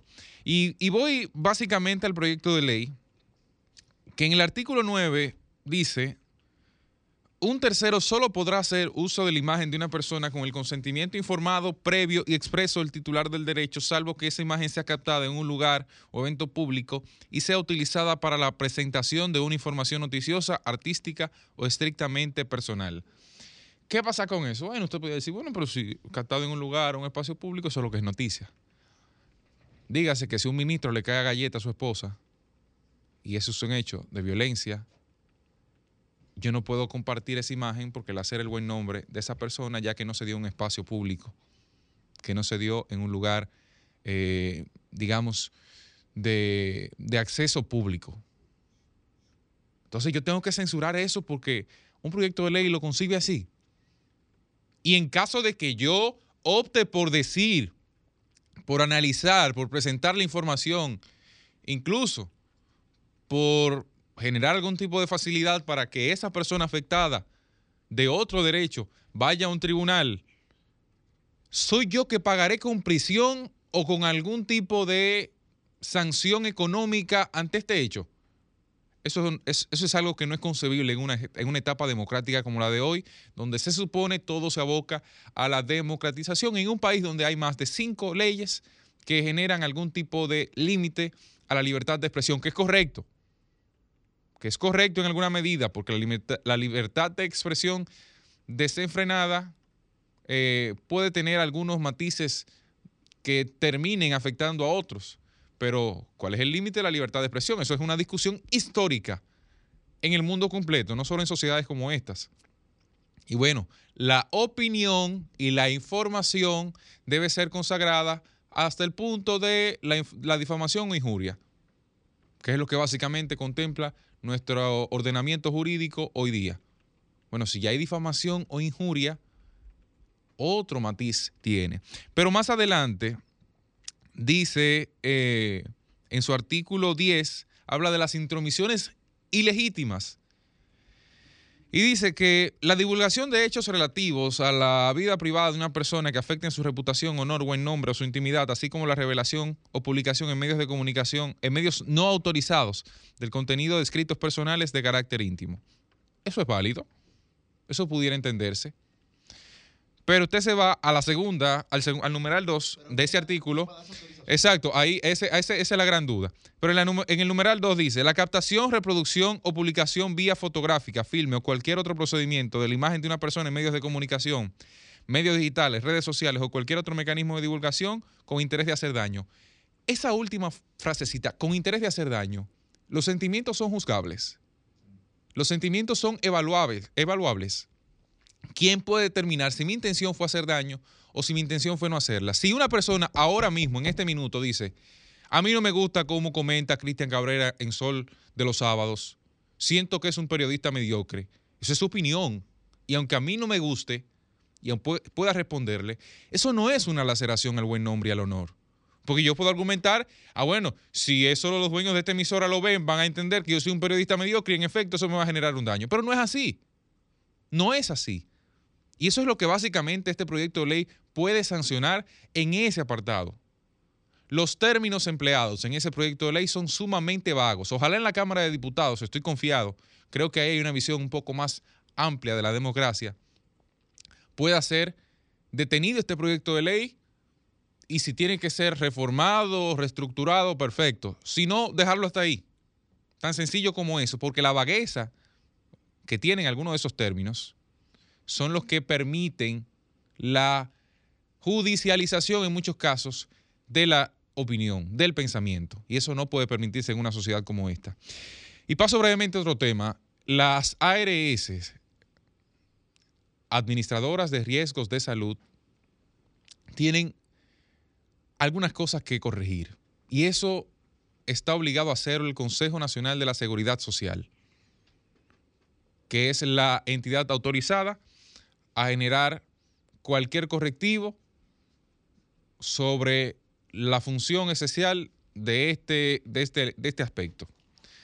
¿Sabía usted, por ejemplo, que si a usted lo atracan y en ese atraco lo golpean cuando usted vaya al centro médico, su plan complementario no le cubre nada.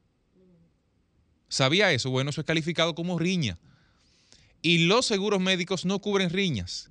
Pero peor, ¿sabía usted que un accidente de tránsito, usted llega luego de ese accidente de tránsito a un centro de salud y el seguro médico no se lo cubre en su plan complementario tampoco? ¿Pero por qué? Bueno, porque básicamente eso está delegado al seguro del vehículo, no al seguro médico. Y ahí hay un tema muy sensible. Ojo, debo hacer la salvedad que ante eso último señalado, el Consejo Nacional de la Seguridad Social ha extendido durante mucho tiempo, me parece que tomando fondos del IDOPRIL, eh, ese, ese elemento lo ha cubierto para que la salud ante un accidente de tránsito no se vea como riesgo. Pero sigue el plan complementario no funcionando ante eso. Pero además, si usted tiene un tumor y es paciente de VIH o de SIDA, usted sabía que no puede recibir atenciones por eso. Lo sabía. Y así hay una estela de casos que eh, lamentablemente debe revisar porque están contenidos en la forma en la que operan las administradoras de riesgos de salud. No es posible que una persona, por ser golpeada, por ser asaltada, por un accidente de tránsito, pongo tres sencillos casos, por una enfermedad como VIH o SIDA y otras más, que termine con otra afección, no pueda ser atendida en el plan que contrató de inicio para garantizar mayores niveles de salud. También con enfermedades congénitas pasa lo mismo. Conozco casos incluso de personas con esclerosis múltiple que no pueden ser atendidas porque son calificadas de enfermedades congénitas y tienen que salir al extranjero cuando pueden para poder atenderse con otro mecanismo. Muy lamentable. Cambio fuera. El sol de los sábados.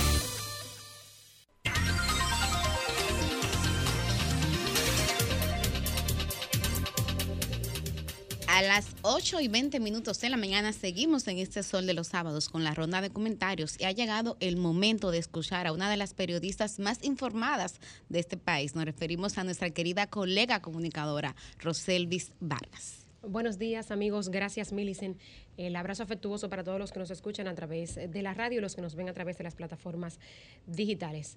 Miren, hoy este comentario de mío va no por el peligro que pueda tener en República Dominicana, eh, que podamos tener aquí por lo que está pasando en Haití. Este comentario no va por nosotros los dominicanos. Este comentario va por los haitianos y las haitianas que están pasando una situación deplorable y humillante en su país. Eh, y quiero referirme a las consecuencias que está teniendo sobre los derechos humanos la guerra entre las bandas 400 Mossau y la banda Chen Meshan. Y uso el concepto de guerra porque a pesar de que parezca muy grande y quizá eh, exagerado para este enfrentamiento entre estas bandas, es el concepto que han usado medios internacionales que tienen corresponsales allí y que están viviendo de cerca la situación. Este enfrentamiento que empezó más crudamente el pasado 24 de, de abril, que ya cumplió pues hace cuatro días, un mes, ha cobrado, señores, la vida de cerca de 200 personas, de 200 haitianos. Cerca de 100 de ellos civiles que nada tienen que ver con las bandas, sino que son personas que viven en las barriadas que estas bandas tienen bajo su control. La 400 Masao y la Chen Mechan tienen el control y vamos a ver el mapa ahora para los que nos ven en televisión o en YouTube. Miren, ahí yo intenté acercar y mostrar la distancia que hay entre la frontera con República Dominicana y Puerto Príncipe, los que no han ido, para que entiendan la cercanía que hay entre el territorio donde se produce el conflicto, que es, digamos, la entrada de Puerto Príncipe. Los enfrentamientos más difíciles últimamente se han escenificado en Crua de Misión, que es donde está el punto rojo ahí en la esquinita de Puerto Príncipe, que es la entrada norte a Puerto, a- Puerto Príncipe, para los que están viendo ahí en televisión. Y también, además de Croix de Misión, hay eh, una parte amplia de la carretera que va desde Puerto Príncipe hacia la frontera con República Dominicana en Croix de Bouquet, que está ampliamente controlada por la 400 Mosó, por esta banda. Nosotros sabemos que precisamente en ese tramo que va en la carretera hacia la frontera con República Dominicana es donde se han producido la mayoría de los secuestros de los misioneros, por ejemplo, estos que secuestraron el año pasado, el, el diplomático dominicano, los autobuses, tanto de la compañía eh, haitiana Capital Coach Line y la compañía dominicana se han producido en esa zona. ¿Qué es lo lamentable de todo esto? Miren, dentro de esos casi 200 muertos que ha habido en este mes, la forma en que han sido asesinadas estas personas. Ha habido incendios de viviendas de manera indiscriminada, como ya decía, de gente que no tiene nada que ver con este enfrentamiento. Están quemando personas vivas en los vehículos. Hay decapitaciones, hay violaciones de niños, señores, que están haciendo los miembros de esta banda, de niños y de niñas de menos de 10 años, según reporta eh, informaciones de la ONU, que están siendo violadas para atemorizar a la gente que vive en los barrios que controla la banda contraria. Eso están haciendo los miembros de, de esta banda. Y quiero llamar la atención a los políticos haitianos, que los hay allá y también los hay aquí en República Dominicana. Señores, el ex canciller haitiano, Claude Joseph, en lugar de enfocar sus fuerzas y cualquier relación diplomática que todavía le pueda quedar en intentar solucionar los problemas de su país, pues concentra sus energías en criticar y en tergiversar lo que sucede aquí en República Dominicana, cuando hace un par de días lo, lo- lo escuchamos diciendo, eh, refiriéndose a la situación que se produjo en Ciudad Juan Bosch, en el enfrentamiento entre un grupo de haitianos y agentes migratorios, calificando eso como racismo sistemático y antihaitiano en República Dominicana, que según él es inaceptable. Yo creo, señor ex canciller, que este es el momento de concentrar sus energías en las soluciones de los problemas de su país, no en ignorar el, el- irrespeto y la irreverencia de un, un grupo de haitianos ilegales contra agentes migratorios dominicanos. Vayamos nosotros a hacer cosas como la que hicieron esos haitianos en España o en Nueva York. O peor aún, a poner una bandera haitiana como se puso en una vivienda ahí en la ciudad Juan Bosch en medio de esta situación. Vayan a ver el nivel de provocación. Y penoso es, señores, que el que quiere ir a ayudar a Haití lo joden. Porque ¿qué fue lo que pasó con el grupo de los 16 misioneros estadounidenses y canadienses? Precisamente 60 días secuestrados, gente que intentaba ayudar en ese país. Y en este punto, quiero respaldar y quiero hacerme eco de la declaración que dio el pasado 17 de mayo. Oigan esto, hace casi dos semanas, y voy a señalar lo negativo de este asunto. La declaración que dio la alta comisionada para los derechos humanos de la ONU, la expresidenta de Chile, Michelle Bachelet, llamando a la comunidad internacional a unir esfuerzos por la situación de violación de los derechos humanos que se produce en Haití, que según ella ha llegado a niveles inimaginables. Señora, hablamos de violación de niños, de quemar personas vivas en vehículos. ¿Y qué es lo que ella pide? A las autoridades haitianas directamente, pues que tomen medidas urgentes para restaurar el Estado de Derecho, proteger la población de la violencia armada y exigir responsabilidades a los padrinos políticos y económicos de las pandillas. Porque como señalaba yo hace dos semanas aquí, las armas que entran a Haití entran con respaldo de políticos que precisamente buscan tener el control de estas pandillas a su favor. Entonces, la comunidad, la élite política haitiana, también hay que exigirle responsabilidad como hace la alta comisionada de los derechos humanos, Michelle Bachelet. Y en este punto, ¿dónde entra República Dominicana en este asunto? Pues bueno, enhorabuena por el ex canciller Miguel Vargas Maldonado, que ayer pues hizo un llamado al gobierno de que se sumara a esta declaración de Michelle Bachelet, que no ha puesto el dedo ni ha señalado a República Dominicana como responsable de, esta situación o de solucionar esta situación en Haití, sino que llamó a la comunidad internacional a prestar atención a esto. Señores, Miguel Vargas, Claro, tiene toda la experiencia y, y tuvo la investidura, es un ex canciller, para señalarle al gobierno lo que no ha hecho, que es sumarse a esta declaración de la alta comisionado de los derechos humanos. Pero caramba, yo buscando en el Twitter del canciller Roberto Álvarez, ninguna declaración, nada de referirse ni siquiera de manera personal a estas declaraciones de, la- Bachelet, eh, sino que, bueno, ciertamente ha estado ocupado en Costa Rica y en Suiza acompañando al presidente en los últimos días.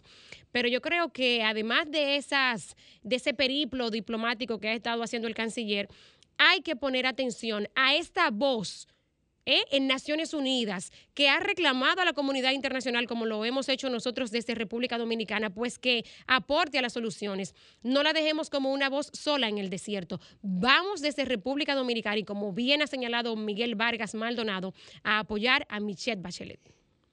El sol los sábados.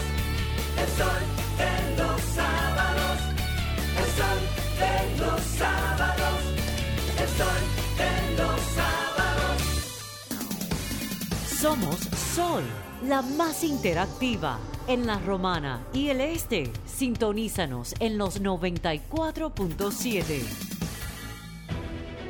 Sol 106.5, la más interactiva. Una emisora RCC Miria.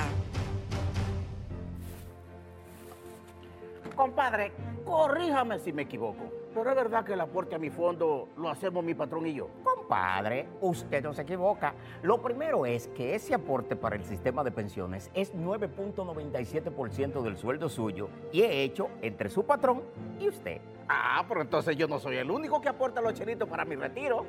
Eso es lo chulo del sistema. Si su salario fuera de 10 mil pesos, 287 es lo que pone usted. Y su jefe, 710. Del total, 840 pesos van directivo a su cuenta de capitalización individual. Y esta cuenta también crece con la rentabilidad de las inversiones que hace su AFP Popular. Ah, pero eso así es un palo. Hay que trabajar.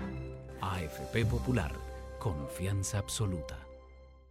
Para este sábado, Si aciertas con el combo de Supermas, te ganas. 317 millones. Si combinas los 6 del loto con el Supermas, te ganas. 217 millones. Si combinas los 6 del loto con el más, te ganas. 117 millones. Y si solo aciertas los 6 del loto, te ganas. 17 millones. Para este sábado, 317 millones. Busca en leisa.com las 19 formas de ganar con el Supermas. Leisa, tu única loto, la fábrica de millonarios. Cuando me suspendieron, mamá tenía COVID. Yo no sabía lo que iba a hacer. ¿Y qué hiciste? Oh, mamá se mejoró. Doña Quiqueya es una tranca. Recuperé mi empleo y pude seguir con mi vida normal. Recuperamos todos los empleos pre-COVID. A mí me llamaron esta mañana. Estamos cambiando. Presidencia de la República Dominicana. Si tú quieres ganar, ven, eh, llévate de mí, deja de coger palmol y pedí. Por cada 300 pesos o su equivalente en dólares que aumentes en el balance promedio mensual de tus cuentas de ahorro Banreservas, puedes ganar uno de los tres premios de 50 mil pesos semanales y tres premios finales de un millón de pesos. Promoción válida desde el 16 de mayo al 31 de julio 2022. Ahórrate lo pequeño ganando en grande con Banreservas, el banco de todos los dominicanos.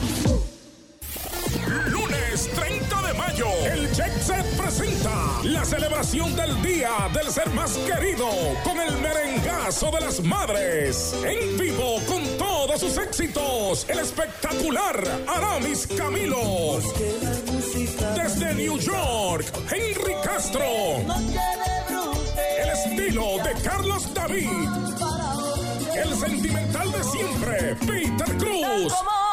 El rompe tarima, Y la voz angelical de Fénix Ortiz. Este lunes 30 de mayo, en la más internacional de la capital. Jet Set. Boletas a la venta ya en Huepa Tickets, CCN Jumbo Nacional. Información 849-739-3405 y 809-535-4145. Lunes 6 de junio, Sergio Vargas. Compadre, corríjame si me equivoco. Pero es verdad que el aporte a mi fondo lo hacemos mi patrón y yo. Compadre, usted no se equivoca. Lo primero es que ese aporte para el sistema de pensiones es 9.97% del sueldo suyo y es hecho entre su patrón y usted. Ah, pero entonces yo no soy el único que aporta los chelitos para mi retiro. Eso es lo chulo del sistema. Si su salario fuera de 10 mil pesos, 287 es lo que pone usted. Y su jefe, 710. Del total, 840 pesos van directivo a su cuenta de capitalización individual. Y esta cuenta también crece con la rentabilidad de las inversiones que hace su AFP Popular. Ah, pero eso así es un palo. Hay que trabajar. AFP Popular, Confianza absoluta. Pero Caro, supe que te mudaste. ¿Y por qué no me llamaste? Pero tú no habías cerrado el negocio. Pero hace mucho, porque me quedé solo de repente, pero con Banca Solidaria conseguí un préstamo y tiré para adelante. ¿Y cómo te va ahora? Chequé en las redes. Mudanza El Nómada. Ya tiene un nuevo hogar, un local más grande. Y mi familia también. Más grande y más contento. A través de Industria y Comercio, Promipyme y Banca Solidaria, las microempresas, pequeñas, formales e informales, se han reactivado contando con apoyo, formalización y financiamiento. Definitivamente, estamos cambiando. Presidencia de la República Dominicana. Aviso a los ahorrantes de Banca América. La Superintendencia de Bancos invita a los ahorrantes del Banco Múltiple de las Américas, Banca América, a validar sus datos a partir de este lunes 7 de febrero. Pueden hacerlo en cualquier sucursal de la entidad bancaria en horario de 9 de la mañana a 4 de la tarde o a través del portal web www.prousuario.gov.do. Al momento de la validación, los interesados deben tener a mano sus documentos de identidad y los correspondientes a sus depósitos. Esta acción forma parte del protocolo de seguridad reglamentario para verificar que las personas físicas o jurídicas que reclamen estos fondos tienen en efecto calidad de titulares con respecto a los mismos.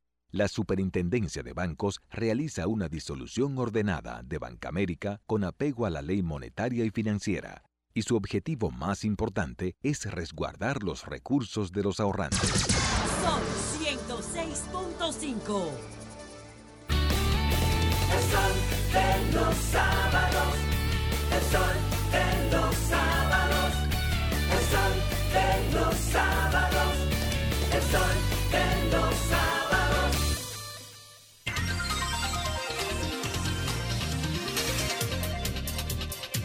Seguimos en este sol de los sábados, hoy 28 de mayo del año 2022, en la víspera de la celebración del Día de las Madres, que es mañana domingo. La recepción está llena de regalos, me informa nuestra querida productora. Jennifer Peguero. Aquí, mira, aquí Jennifer es mamacita, eh, Roselvis también es madre, Susi también ya prácticamente es madre, yo soy madre, así que efectivamente, y Doña Monse es madre. Y Entonces dime, creo que sí, que ha de estar llena la recepción. Bueno, ya sin más preámbulo y siendo las 8 y 35 minutos de la mañana, les invito a escuchar con atención y disfrutar del comentario de nuestra querida versátil, la periodista Susi Aquino Gotro. La licenciada. La, la, la, Muchísimas gracias, Milicen, y a todos mis compañeros feliz, como siempre, de estar conectando con la gente, saludar esta felicitación del Día de las Madres, pues será el primero para mí, celebrando, celebrándolo como casi ya eh, madre de Evan Andrés con él en la panza. Y pues en esta felicitación la extiendo a todas las madres dominicanas, en especial a la mía, que sé que así como ha sido la mejor madre del mundo, será la mejor abuela para este niño que viene en camino. Miren, y de inmediato quiero hoy dedicar eh, este espacio a hablar de dos noticias positivas entre pues tanta negatividad que nos afecta, que nos aqueja, tanto local como internacional, con ese tema de, de la matanza e- en una escuela primaria en Estados Unidos, que a veces uno quisiera no tener que, que acercarse a esas informaciones como ser humano. Nos afectan muchísimo, pero como labor periodística a veces uno no puede sustraerse de tantas desgracias que acontecen. Y pues alejándonos un poco de todo este panorama tan negro internacional y de muchas cosas negativas que pasan en el ámbito nacional, quiero destacar dos buenas obras que se están haciendo desde el Estado. La primera es una a la que hemos estado dando seguimiento y son unos trabajos puntuales que están haciendo varias instituciones del Estado en algunos barrios de nuestro país. En esta oportunidad, este operativo de inclusión social que lo lidera el Ministerio de Obras Públicas y Comunicaciones, llamado eh, pues Obras Públicas en el Barrio, pues fue, fue llevado a una comunidad llamada Los Coquitos en la provincia Monte Plata. ¿Por qué esto es relevante? Bueno, porque eh, se intervienen varias vías importantes dentro de la función de ese ministerio. En este caso, el mismo ministro de Línea Ascensión estuvo supervisando los trabajos que se están haciendo en las carreteras Hacienda Estrella, El Coquito Monteplata y también Portillo La Luisa.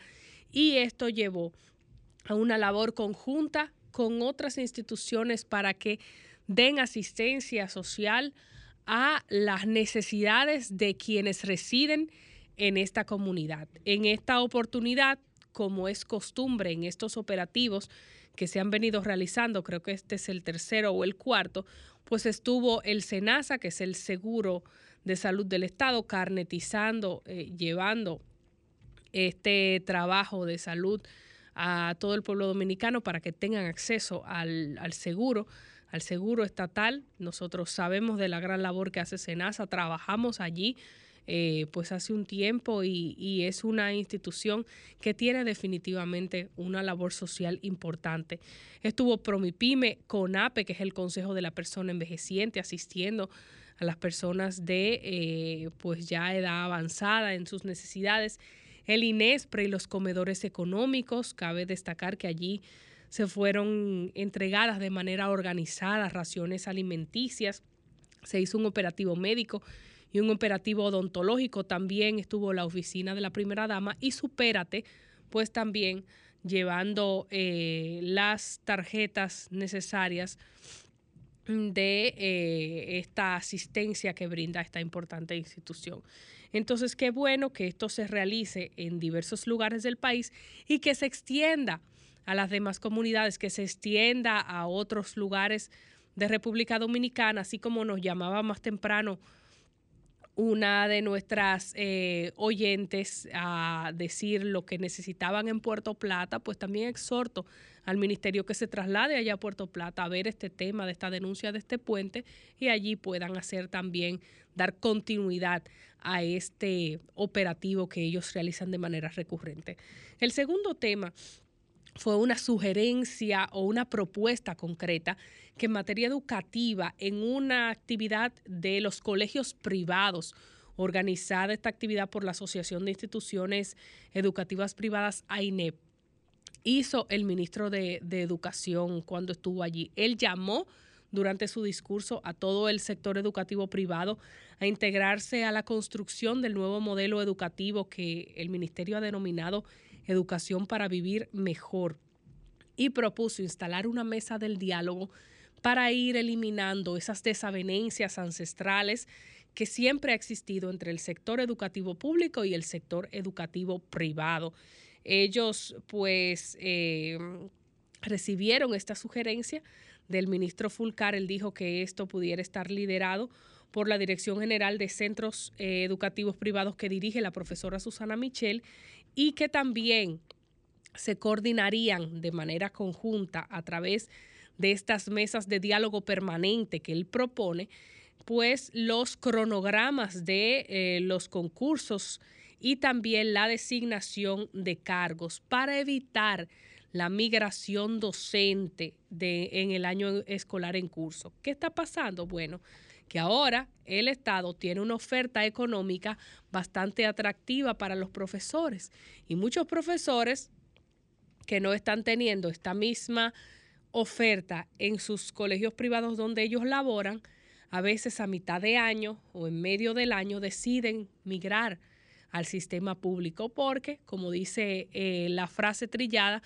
por su mejoría hasta su casa dejaría. Entonces, ahí propone el ministro una especie de eh, pues eh, búsqueda de entendimiento para que, aunque el ministerio efectivamente está recibiendo, está captando estos docentes, esto pueda hacerse de manera organizada y que no abandonen los centros privados a mitad de un ciclo escolar todos estos profesores. Pero también propuso algo muy interesante y es que los centros educativos privados más vulnerables puedan a través del Ministerio de Educación acceder a materiales, tecnología y una serie de beneficios que vendrían en eh, mejora de estos centros. ¿Por qué estos centros privados vulnerables? Porque ellos dan clases en lugares donde todavía el Ministerio de Educación no ha llegado.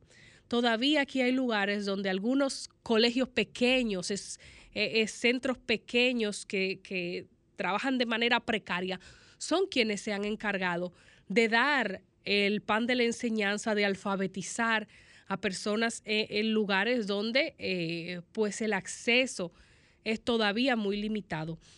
Y señalaba el ministro en su participación de que es tanto el valor, y cito sus palabras, que tiene la educación privada para el país, que si desaparecieran los centros privados de un momento a otro, el volumen de estudiantes que atiende haría colapsar el sistema público, admitiendo que el sistema público no puede albergar todos los estudiantes que tiene el sistema de educación en general, porque el sistema de educación no son solamente los colegios eh, pudientes con nombres de santos en inglés, no, el sistema de educación también tiene muchos colegitos pequeños en barrios, en pueblos, en lugares donde alguna maestra muy dedicada eh, pues se ha propuesto hacer más que un acto de trabajo, una gran labor social.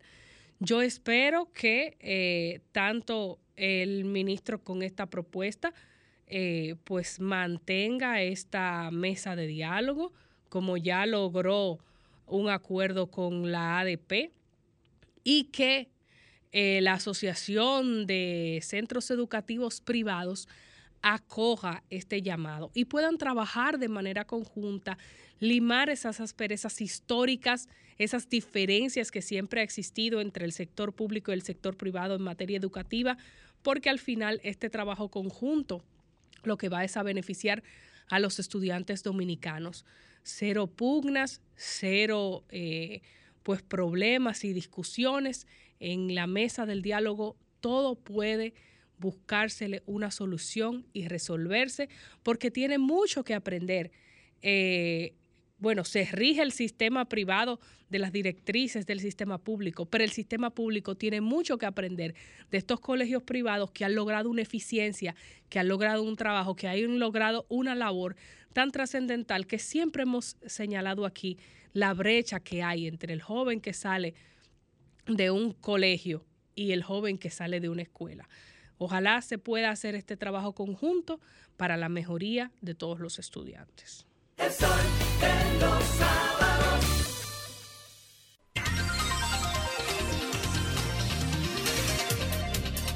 Bueno, y cuando son las 8 y 46 de la mañana, ha llegado el turno del comentario de nuestra compañera y la embajadora del pueblo. Así es, Milicen, ¿no? Milicen Uribe.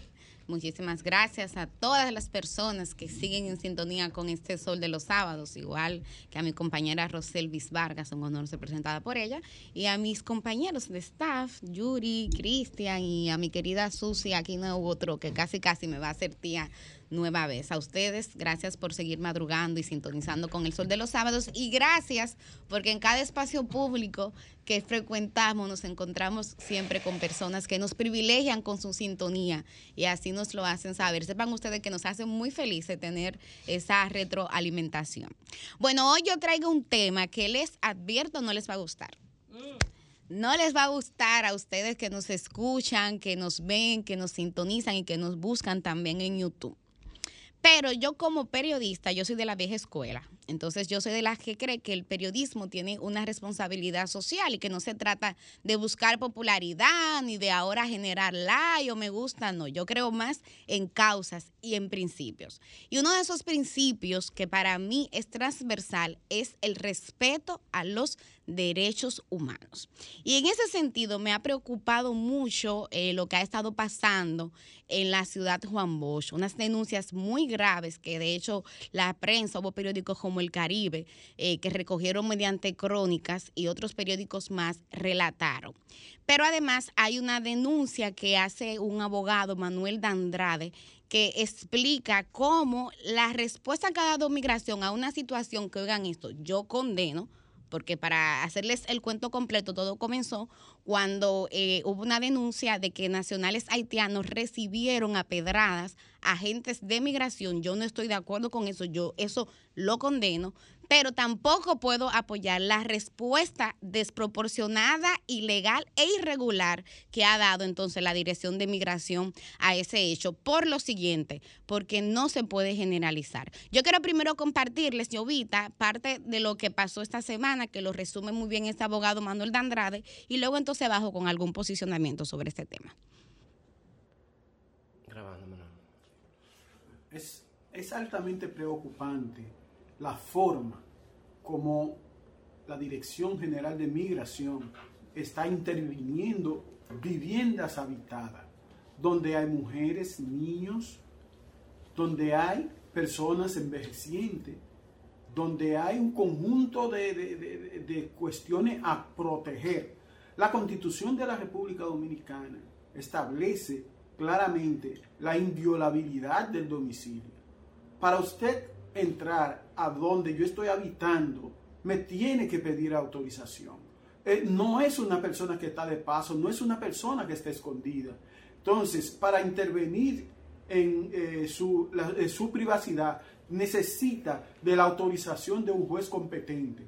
Entonces, entrar por la parte trasera de una vivienda con arma de fuego en la mano, donde usted no sabe cuál puede ser la respuesta de la persona, porque es, es algo que inapropiado. Entonces, sin la intervención del Ministerio Público, sin, con una orden de, un juez competente, no se puede eh, eh, intervenir así eh, sin existir evidencia sólida en, una, en, una, eh, en, una, en un lugar habitado. En un lugar habitado donde hay niños, donde puede haber mujeres embarazadas, donde puede haber eh, personas envejecientes. La condición migratoria de una persona no da pie a que se le violente sus derechos. Los derechos son, eh, son inalienables, los derechos son inderogables. Ah, exactamente. Eh, Así mismo como él dice, los derechos son inalienables. Entonces, yo quiero decir lo siguiente, yo estoy de acuerdo con que República Dominicana aplique sus leyes de migración, que aplique todas las leyes, pero también la de migración. Yo estoy de acuerdo con eso. Ahora, yo entiendo que nosotros como país debemos de cuidarnos para primero, en un momento en que el presidente está en un foro internacional hablando de cómo República Dominicana es un modelo a nivel de turismo, en ese momento se están produciendo estos hechos que son totalmente condenables y que muy bien pudieran, primero, son condenables desde el punto de vista de que están violando derechos humanos, con lo que yo no estoy de acuerdo, pero segundo también, que pudieran servir pudieran servir como caldo de cultivo para entonces el trabajo que está haciendo el país para mostrarse como una nación ah, que, que vive el turismo, entonces esto pudiera contradecirlo. Entonces, yo creo, soy de las que creo que la Dirección de Migración se ha equivocado. Esa no era la forma de tratar ni de responder, repito, a lo que pasó, porque no se puede generalizar. Y a mí me sorprende mucho porque nosotros somos una, eh, una sociedad de migrantes y a mí me preocupa mucho, primero, el discurso de odio, pero también me preocupan los estigmas. Y brevemente les puedo contar de lo que me pasó una vez que estuve en Costa Rica, estaba haciendo un curso allá y yo vi un reportaje de un sitio que se llama Tierra Dominicana. En ese sitio viven muchos dominicanos y yo quiero que ustedes sepan que la percepción que se tiene de los dominicanos que viven ahí es que las mujeres que viven en esa zona son prostitutas y que los hombres son delincuentes. Entonces yo no quisiera que aquí en República Dominicana tengamos ese tipo de estigma. Y quiero también conectar esto porque mañana es Día de las Madres, pero el lunes, señores, es 30 de mayo. Y ya oficialmente el año pasado el presidente Abinader por decreto lo declaró Día de la Libertad. Y ayer tuve la oportunidad de participar en la premiere, asistí a ver una premiere de un documental que se llama Trujillo después de Trujillo, que es una iniciativa del Nuevo Diario, que de hecho agradezco mucho la invitación que me hizo el colega periodista Jaime Rincón y que después entonces secundó Percio Maldonado Bonelli, que uno le dice Percio Maldonado hijo. Persito, exactamente, así lo conocemos. Y el mensaje de ese documental, y que también lo refrendó el presidente en unas palabras que tuvo, es que en República Dominicana hay que desmontar el autoritarismo. Entonces yo aquí veo una contradicción porque a Dios rogando y con el palo dando. Entonces usted me está diciendo a mí que nosotros tenemos que superar esa cultura trujillista, que fue una cultura que desde el punto de vista de los derechos humanos violentó todo tipo de derechos humanos. Entonces al mismo tiempo usted está violando la ley en Ciudad Juan Bosch Aquí tenemos que aprender a aplicar las leyes, claro que sí, pero no hay que caer en excesos ni en violaciones. Y yo lo digo, señores, porque miren, este año también pasó algo interesante. Se publicó la segunda edición del libro Lucrecia Pérez. Lucrecia Pérez fue una dominicana que emigró a España y fue asesinada por odio, por su condición migratoria. Pero la diferencia entre España y República Dominicana es que España condenó ese hecho y de hecho ese, ese hecho está tipificado como un crimen de odio. Hubo una respuesta de Estado contra eso. Entonces, yo lo que quisiera es que a propósito de esta palabrería, a mí me encantó el discurso del presidente porque él hablaba de eso y yo creo en eso, que hay que desmontar el autoritarismo. Yo quisiera que se pase de la palabra a la acción y que no se toleren este tipo de arbitrariedades, porque hoy soy con- son contra esos haitianos. Aquí la gente lamentablemente cuando es negro y cuando es pobre recibe un trato diferente de la justicia. Pero si nosotros comenzamos a normalizar esa cultura de que aquí se puede entrar a cualquier residencia, a cualquier domicilio, señores, ahí inclusive se llevaron presa a gente que estaban en condición legal que tenían sus papeles, activistas, señores, gente que está aquí estudiando, becado, porque cuando usted agarra y llega y monta a todo el mundo, usted in- incurre entonces en ese tipo de exceso. Entonces, para terminar, Humberto y Jennifer, yo solamente eh, quiero decir que me preocupa bastante el discurso de odio, el populismo y las contradicciones. Eh, yo creo que la Dirección de Migración es la viva expresión de ese populismo y de ese autoritarismo que el presidente criticaba ayer en Palacio. Entonces, si queremos comenzar a desmontar esa cultura, presidente Luis Abinader, ahí tiene usted un ejemplo. Cambio y fuera.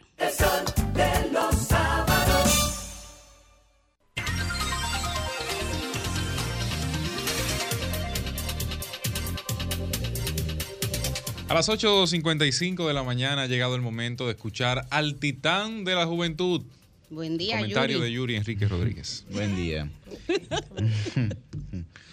Miren, el día de hoy yo quisiera tratar un tema que mm, se ha dejado para la cotidianidad, se ha dejado para el día a día, pero que afecta a sobremanera la vida de la gente. Y es el tema de la delincuencia. Nosotros planteábamos aquí en diversas ocasiones que cuando estaba la pandemia y estaba el confinamiento, decíamos, miren, mientras más confinamientos tengamos, mucho más va a ser la tasa, digamos, de desempleo y posterior delincuencia en la ciudadanía. Efectivamente, los estudios que han salido pues demuestran que no solamente en el, término, en, en el tema del empleo o de la delincuencia, sino también en el tema de la educación, en que en los países que se trató la educación a distancia durante un periodo más largo, fueron precisamente los países que eh, pues eh, hubo una reducción en la calidad y en el aprendizaje en términos educativos, en términos de medición. ¿no? Nosotros hemos hablado en diversas ocasiones aquí sobre los diagnósticos que se han debido hacer en términos educativos y que al día de hoy aún no se han hecho. Pero no vamos a hablar de la educación, que es un tema que está definitivamente en crisis en la República Dominicana. Tenemos que hablar sobre la delincuencia y sobre la seguridad ciudadana. Es verdad que es una deuda social y es verdad que tenemos nuestros picos, nuestras altas y nuestras bajas. Y para que sea una crítica sostenida tenemos que valorar esa realidad. Sin embargo, lo que hay que decir aquí es que la respuesta que se le ha dado a la situación de la seguridad ciudadana en nuestro país ha sido más que insuficiente.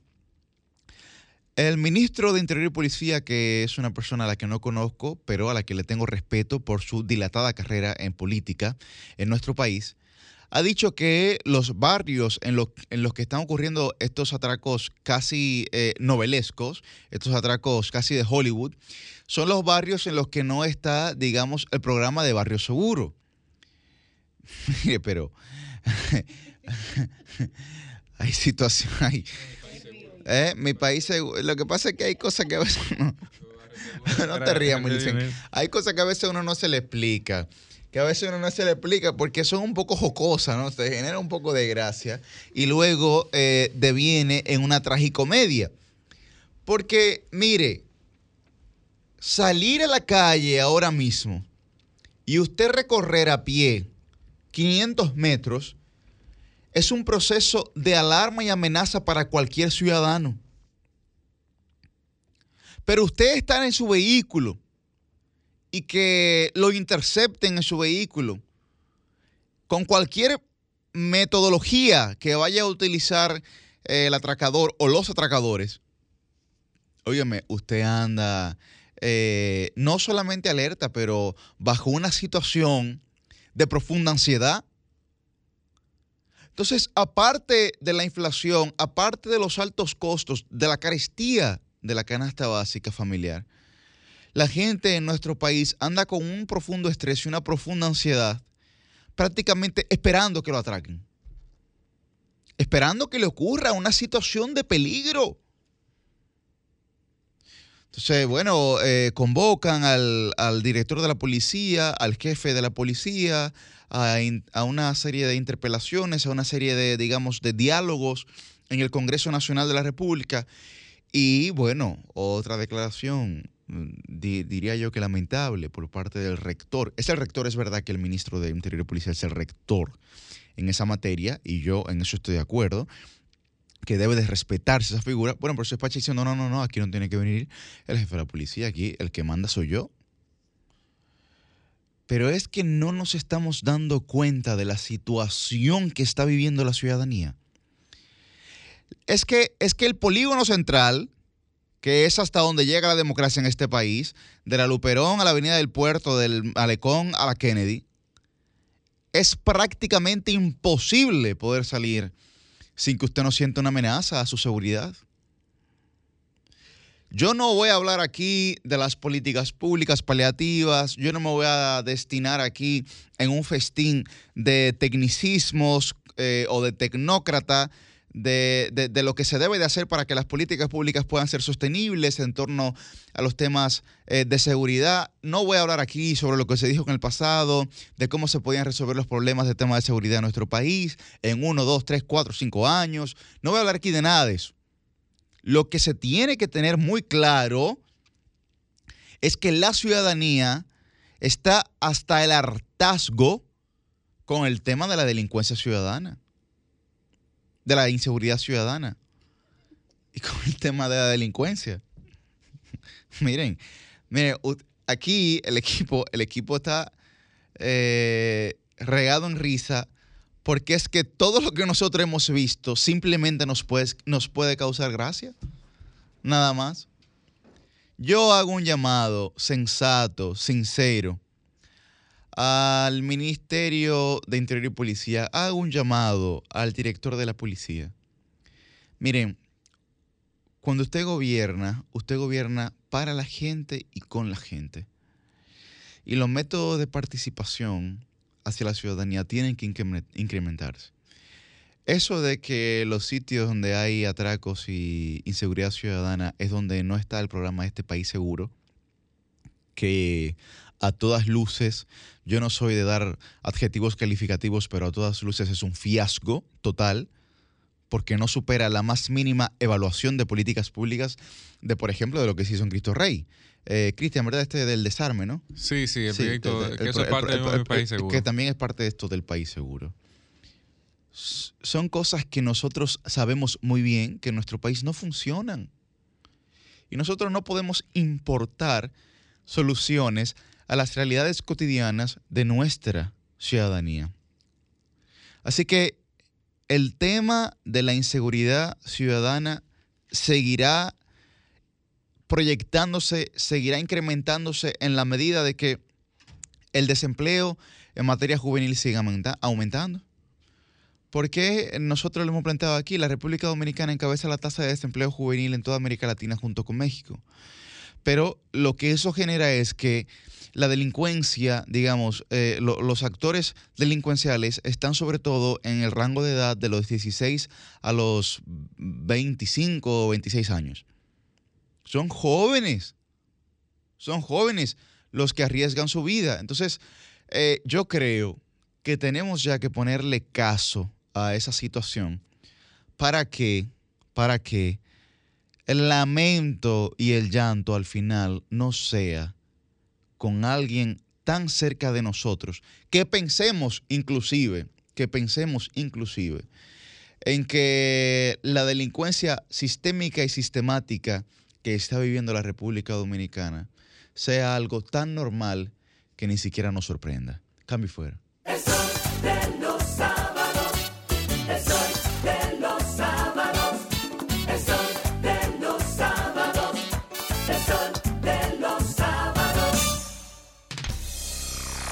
Somos Sol, la más interactiva en Bávaro e Higüey.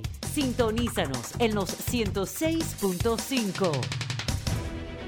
Sol 106.5, la más interactiva. Una emisora RCC Miria.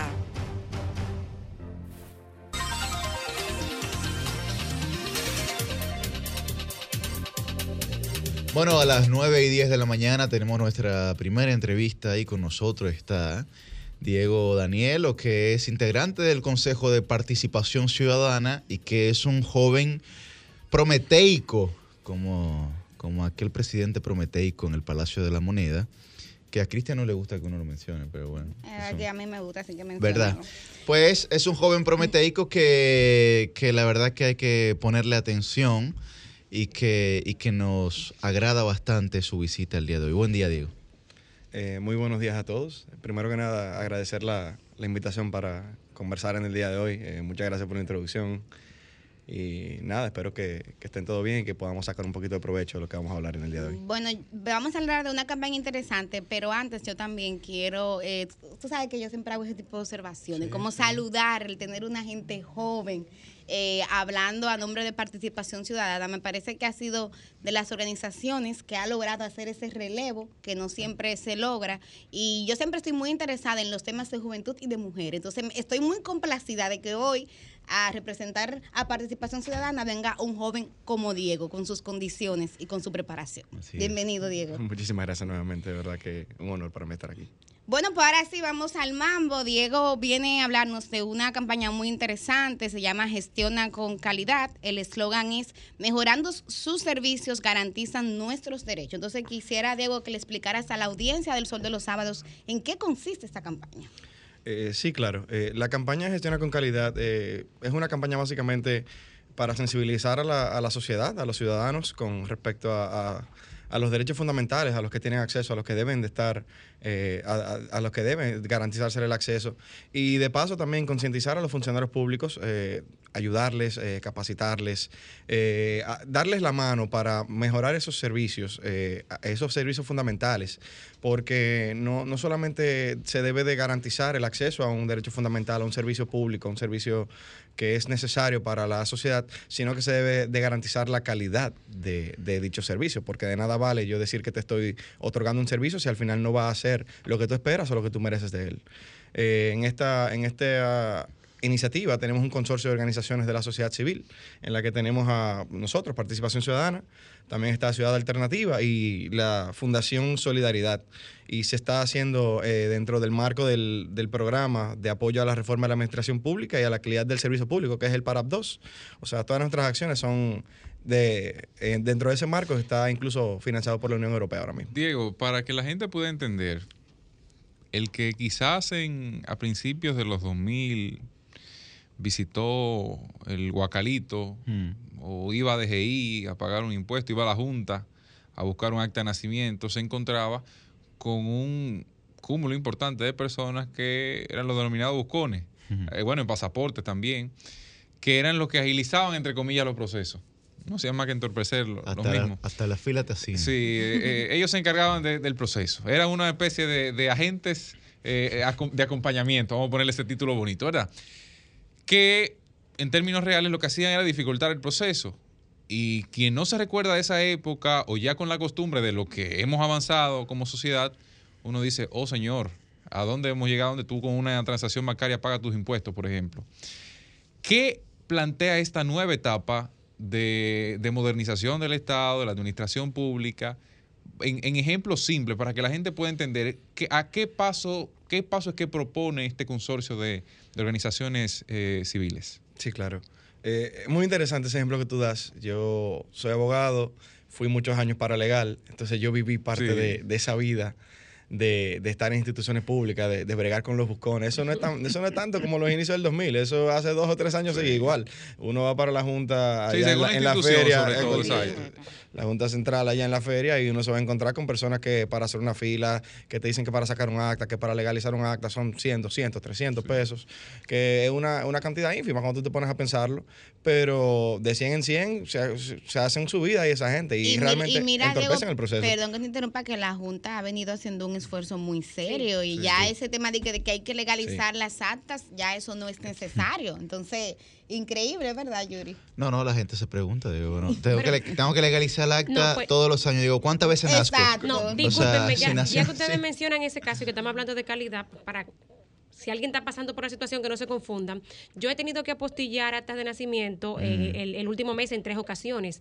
Resulta que aunque no te cobran el servicio de legalizar, que eh, costaba 300 pesos, la gente que ha ido a la feria, Lo- aquí a lo la del Junta, cobro lo tú quitó tienes Ro- que lo ir quitó atrás, Roberto Rosario. Tú tienes que ir atrás al área de legalización y te ponen el sello de legalizado Ujú. porque te lo exigen en el departamento de apostillado en Cancillería. Ah, eso es- Sin ese sello seco de legalizado, no te O sea, que apostillan las actas de no ha- nacimiento. No ha, variado, digamos, el, el proceso posterior a- Claro. a, a- a- a cuando se emite Me el acta, digamos. ¿no? explicaron en, en, en Cancillería, eh, bueno, pues lo que sucede, no de manera oficial, sino de manera extraoficial, que lo que sucede es que todavía, no recuerdo por cuál convenio internacional, creo que el convenio de la Haya, hace falta pues que para que internacionalmente ese documento sea válido, pues traiga de donde se emite el documento, que es la Junta, pues este sello seco, que es el de legalización, aunque para el resto de los procesos... el de la Haya y el de Viena. Pero en el caso de España vendrán buenas noticias porque nuestro embajador allá, eh, Juan Bolívar Díaz, está tratando de simplificar estos procesos y se ha encontrado, como tú muy bien señalas, con algunos, Pero para que sepan algunos que temas de te burocracia también. Entonces, él me ha contado que está trabajando ese tema porque definitivamente hay que simplificar y abaratar esos Volviendo- Pero a procesos. propósito de calidad, ¿no? Sí, volvi- volviendo al- al- a la pregunta inicial, Diego, Reiterando. ¿a qué, ¿a qué nos sometemos en esa propuesta que ustedes tienen sobre la mesa? ¿Cuáles servicios o funciones de la administración pública se pueden o se deben simplificar? Sí, claro, mira, de, de manera general, eh, yo entiendo que todos los servicios públicos esencialmente pueden ser mejorados. Eh, el acceso, eh, la calidad del resultado, la calidad del proceso del- del- de brindar el servicio, más que nada. Porque al final el, el resultado sin un proceso eficiente en sí es ineficiente. Eh, entonces eso es lo que busca la, la- la campaña. La campaña busca la promoción de la participación de la, de, de la ciudadanía en lo que ellos esperan de los servicios públicos. Claro. Busca una inclusión de la ciudadanía, busca una inclusión de la sociedad civil, para que no solamente sea lo que entienda la administración pública, sino que si son servicios que se van a entregar para ciudadanos, para, el, para ti, para mí, que yo tenga una opinión en cómo yo debo de recibir ese servicio, que yo entienda lo que yo merezco de ese servicio y sobre todo que, yo, que no sea un, una- un camino ineficiente para acceder a, a- a ese servicio que necesito. ¿Tienen, ¿Tienen algunos estudios, alguna encuesta en la que hayan recorri- eh, recogido cuál es el sentir de los ciudadanos? Porque de repente estamos tan mal acostumbrados a los servicios de mala calidad que ni siquiera eh, entendemos o asumimos que deben dar un buen trato, que el servicio debe ser expedito. Aquí creen muchos funcionarios o servidores públicos, es el término que se utiliza ahora, que es un favor que te están haciendo.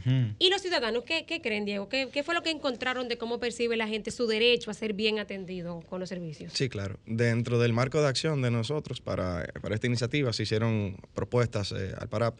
Eh, se realizaron un total de 10 eh, estudios en diversas instituciones públicas. Además de esos estudios, eh, también se hicieron foros regionales en Santo Domingo, en toda la provincia de Santo Domingo, en Barahona, en Santiago. Eh, se hicieron conversatorios en universidades. O sea, fue algo que, eh, eh, no solo en universidades, sino también en instituciones públicas. Entonces fue algo a lo que se le, se le pidió su opinión a la ciudadanía y básicamente todo el mundo está de acuerdo en que se necesita una, un, servicio más eficiente eh, de la administración pública. Es como, como dicen ustedes, no es, eh, no es solamente yo, yo tenerlo, el, el servicio, es que, es que valga la pena yo, yo acceder al servicio, que yo me motive, que yo no sienta que, que estoy, eh, que estoy recibiendo un favor de parte del funcionario, sino que es un derecho fundamental que hay que garantizarme y que cumplirme. A mí me gustaría eh, tener un poco la perspectiva, eh, Diego, de este proyecto. O sea, después de la campaña, eh, ¿cuáles otras acciones ustedes piensan desarrollar? ¿Cuáles son las demandas puntuales que le hacen a- al Estado eh, dominicano para que, como bien decía Roselvi, estos servicios se puedan entonces, y, y como dice el eslogan también de la campaña, convertir en derechos? Claro. Sí, claro. Eh, lo, lo venía conversando hace unos días, eh, Joseph Abreu, nuestro coordinador, eh, cuando conversaba con, con Pinky Pintor, eh, sobre qué él entendía que debía realizarse o qué él esperaba de la acción de la campaña. Yo lo escuché eh, pa- pre- preparándome para este espacio, eh, mencionando que una evaluación al servidor público una vez se entreguen los servicios, o sea, una, Sí, ¿cómo lo al- algo, tan, algo tan simple como una, una encuesta de satisfacción. Exacto. Como si, si cuando tú llamas a una, a una compañía telefónica. Sí. cuando tú llamas a una compañía telefónica, muchas veces te dan, oye, me, quédate un minutito y respóndeme estas cinco preguntas. O te la mandan por correo. O te la después. mandan por correo. Entonces, yo, creo, yo creo también, y disculpa que te interrumpa, Diego, que, que se- que- Adelante, sí. ah, gracias, Melissa. Son cosas que hay que profundizarlas en el, en el servicio público porque, por ejemplo, existen mecanismos como la evaluación por desempeño, que son cosas que ya están instauradas, digamos, en la ley, pero que eh, me han dicho que han dejado de aplicarse, que no se están llevando a cabo y que es importante que ustedes también lo tomen en cuenta para que la calidad pueda seguir funcionando. De hecho, por esa evaluación, esa evaluación de desempeño, con lo- en algunas instituciones, tú sacabas 80, 90, tú sacabas 70, 50, te decían, mira, eh, nosotros, aparte del sueldo 13, Te, te vamos a dar el porcentaje de tu sueldo conforme a la nota que saques. Es decir, si sacabas en esa evaluación por desempeño un 60%, te daban un sueldo extra del 60% equivalente a tu, a- a- de tu sueldo, ¿no? O sea, que, que son incentivos, digamos, que, que creo él que hay que seguir propiciando en la administración pública que él dice- que motivaban bastante a, a los servidores Sí, públicos. eso que le dice, por ejemplo, encue- encuesta de satisfacción, yo lo veo como más a corto plazo. O sea, y que, porque yo sé que hay unos periodos establecidos para hacer esas Sí, eso es verdad, evaluaciones claro. de desempeño, pero en el mientras tanto, ¿qué se puede hacer? Eso que señalan de encuesta de satisfacción, eso es inter- interesantísimo porque lo hacen las entidades privadas. Claro, los porque bares, ahí, ahí, tú tienes, ahí tú tienes una modalidad de, digamos, visualizar eh, problemáticas que le afectan a la ciudadanía de forma cotidiana. Exacto, ese es el tema, la cotidianidad, de poder recoger Correcto, ese sí. background de manera cotidiana. Y yo creo que, que este es un asunto de doble vía, porque no es solamente que los ciudadanos exijamos, Diego, sino que los servidores públicos, los empleados, las cajeras de DESUR, qué sé yo, me refiero a los empleados que están más directamente relacionados con los ciudadanos clientes. De servicio, que, sí, de entiendan, óyeme, que tú tienes un trabajo y a ti te pagan por eso y tú tienes una obligación Claro. para con ese ciudadano cliente. Tal vez el tema de la formación hay también, eh, porque tú hablabas de, de lo importante que es también que, el- que ese servidor o servidora Claro. pública, como insiste esta gestión que se llama, en verdad, que ya no quieren que tengan funcionarios, sino servidores, pues que entonces tengan la, capaci- la capacitación y la capacidad necesaria. Sí, totalmente. Dentro del marco de acción se busca eso, se busca la, la constante capacitación al servidor público. Y no porque no tenga las capacidades para dar un servicio de, de calidad.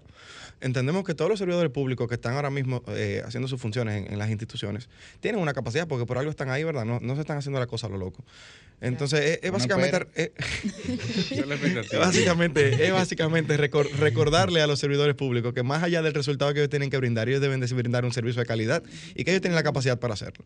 O sea, eh, como, como mencionan también con la evaluación de desempeño, eh, es un muy buen método para motivar eh, la mejoría de los servicios públicos. Pero a, a- a corto plazo, ¿qué esperamos del ciudadano? ¿Qué, qué, qué feedback podemos recibir del ciudadano? Una vez se recibe el servicio, el, el servicio, porque la queja, señores, las redes sociales están abarrotadas de quejas eh, de- por entrega de, de malos servicios, o sea, y eso es una, algo constante. La eficiencia de la administración. ah, No, no, no, es una preguntita nada más que dice aquí que si hay alguna página donde se pueda ver el proyecto, Diego. Eh, me, me preguntan aquí. Sí, totalmente. En nuestras redes sociales de participación ciudadana, en todas, eh, tenemos la información sobre Gestiona con Calidad, así como también va a estar disponible en www.igualdad.edu.do. Toda la información sobre la campaña Gestiona con Calidad va a estar en esas redes sociales. Decía que elimina en alguna medida la corrupción una administración pública eficiente en forma. Lo digo, que usted va a una institución y usted, por ejemplo, paga el servicio, un impuesto en el banco directamente para X servicio, para la renovación de la licencia, por decir algo. Y cuando usted llega a la renovación, dice, ah, no, tiene que pagar 100 pesos en efectivo para Sí, la foto. Eso no ocurre. En el caso de la licencia no ocurre. Estoy poniendo un ejemplo, eh, algo, eh, una hipótesis. Eso, ese, esos 100 pesos que paga cada ciudadano no son fiscalizados de la misma forma. En muchos casos ni siquiera entran a la cuenta del tesoro. Es lo natural que no entren a la cuenta del tesoro, a la cuenta única del tesoro. Entonces, ¿cómo en alguna medida la eficiencia en la administración del Estado puede eliminar esos actos de corrupción, pequeños en algunos casos, pero otros más grandes, cuando, cuando ve el cúmulo de casos, pues, terminan siendo muy grandes, sí. Bueno, para mí eso es tan sencillo como que una administración pública eficiente en cuanto a la gestión y, y en la gestión y el manejo de los fondos es una administración pública que está enfocada en la calidad y el resultado del servicio, más que en la remuneración del servicio de los ciudadanos. Eh, en ese sentido, yo entiendo que a través de la, de la campaña se está promoviendo un, un cambio tal vez de chip a, a- a lo que tiene el servidor público común sobre lo que es la gestión de los servicios y se está enfocando en que sea un servidor público eficiente, que sea un servidor público enfocado en un resultado y en una gestión de calidad de lo que se espera de su gestión. Diego, yo conocí eh, la campaña anterior y quiero saber si en el caso de esta nueva etapa han tenido respuesta de las autoridades, o sea, porque eso es un, un requerimiento que involucra, por ejemplo, al Ministerio de Administración Pública, eh, me imagino que también al Ministerio Administrativo de la Presidencia, entonces, y a otras instituciones, porque es mejorar gestionar con calidad de manera transversal en el Estado Dominicano. Entonces me gustaría saber qué respuesta que ha tenido eh, eh, el- este gobierno en relación a estas demandas, estas propuestas que contempla este proyecto. Eh, de cara a, la- a nuestra campaña, aún no te pudiera decir eh, una respuesta concreta al respecto. Eh, sí sabemos que la respuesta eh, que, que- que da el gobierno siempre cuando tiene demandas eh, a la mejoría de sus servicios es de que se va a intentar eh, cambiar esa problemática. Pero de entrada la, la iniciativa está eh, caminando, la iniciativa estamos eh, eh, como plasmándola ya como una realidad y veremos la, la respuesta del gobierno, esperemos que muy pronto. O sea. Ahí está el llamado entonces a las autoridades, al Ministerio de Administración Pública, sobre todo porque es el ente, ¿verdad?, coordinador, pero también a todas las demás instituciones, porque yo creo que como ciudadanos, y aquí hablamos, ¿verdad?, como ciudadanía, es importante lograr este objetivo.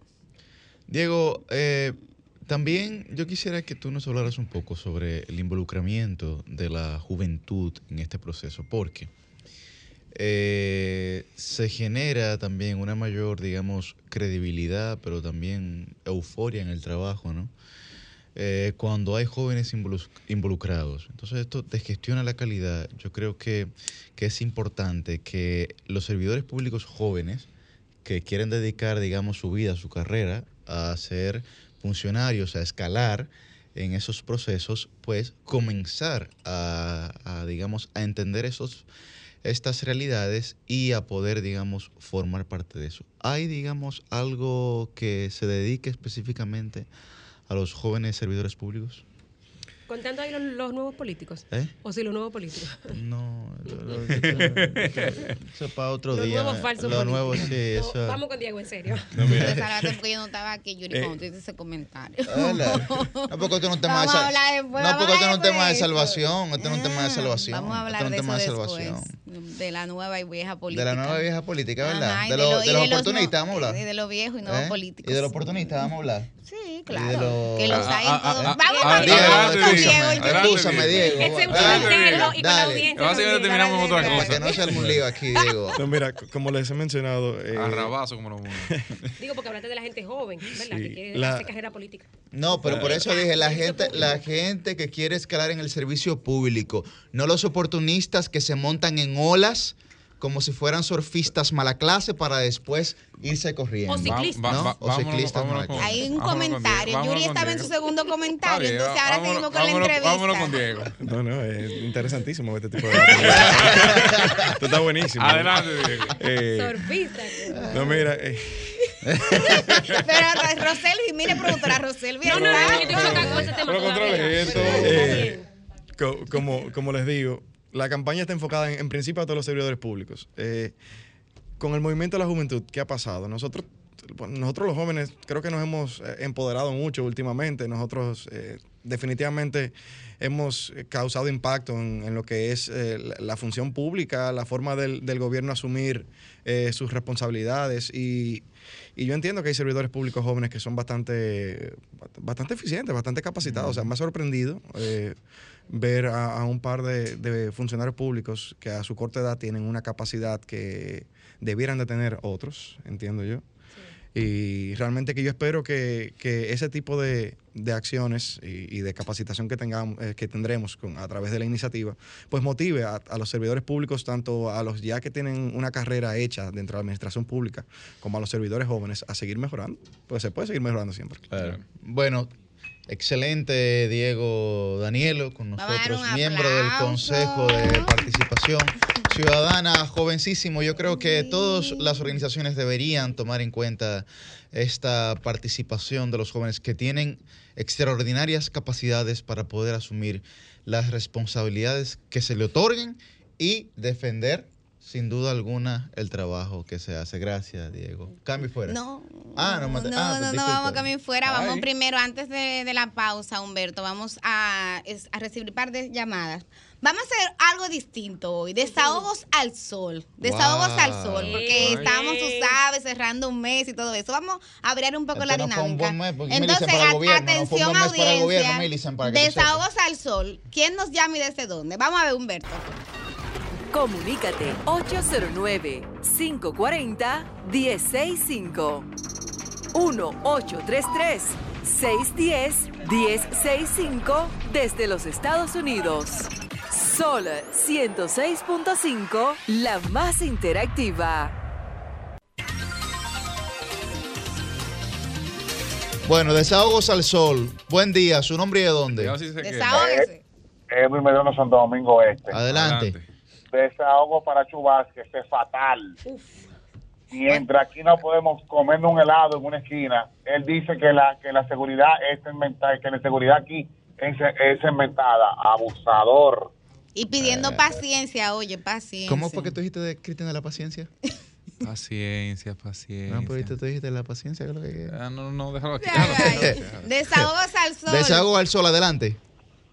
Muy buenos días, ese gran equipo del sol de la del, del sol de los sábados, los Correcto. jóvenes activos, Miguel Fernández. Miren, señores, la política ha dado un giro en estos últimos tiempos. Todos tenemos que trabajar por nuestra patria. En la juventud de los pueblos está el porvenir de la patria. Yo creo que es la gran oportunidad de los que no hacen política, que siempre quieren beneficiarse del Estado, que hagan política. Atención, nosotros estamos invocados en una alianza nacional comunitaria y queremos que todos los comunitarios, que el pueblo, que los callejones, que todos nos involucremos para también Entonces, ese desahogo va con quién? A ver. que mucha gente que son empresarios, que son y que están observados de la grada, solamente llegan a pedir y a beneficiarse del Estado. Todos tenemos que contribuir con el avance que ha tenido nuestro pueblo a través de los últimos años. Y qué bien que mucha gente está criticando lo de la seguridad, pero la seguridad debe ser un tema de los empresarios, la seguridad debe ser un tema de cada uno de la familia. Ahora bien, yo creo que Chubas y el gobierno y todo deben hacer una gran alianza con el pueblo y hacer un gran plan estratégico con todos los comunitarios. Muchísimas gracias. Bien, ahí está. Desahogos al sol, adelante. Buena, buena. Adelante. Juan Alberto Rodríguez. Adelante, Juan. ¿Con quién te desahoga, Juan Alberto? Con Edesul. A ver, explícanos. Mira, yo, eh, yo vivo en Cristo Rey y la recarga se supone que el kilo es a 6.50. En el papelito ellos te ponen que es a 6.50. Pero cuando tú recargas, por ejemplo, yo recargué 200 pesos y lo que me pusieron fue 22 kilos. No lo están poniendo a 6.50. No, a 10 pesos. Me lo están poniendo casi a 10 pesos. Pero eso es Entonces, terrible. Cuando yo llamo, lo, lo increíble es que cuando yo llamo, la que me atiende el teléfono a servicio al cliente, no me sabe decir el por qué. Lo que me dice, ah, no, que usted tiene un cargo negativo. No me dio una información. Oye, que vuelvo y llamo, y hay otro, sí, OCS me dio una información y me dijo que me lo cobraron a 8.5, pero no me dice por qué. Y el papelito te dice a 6.5.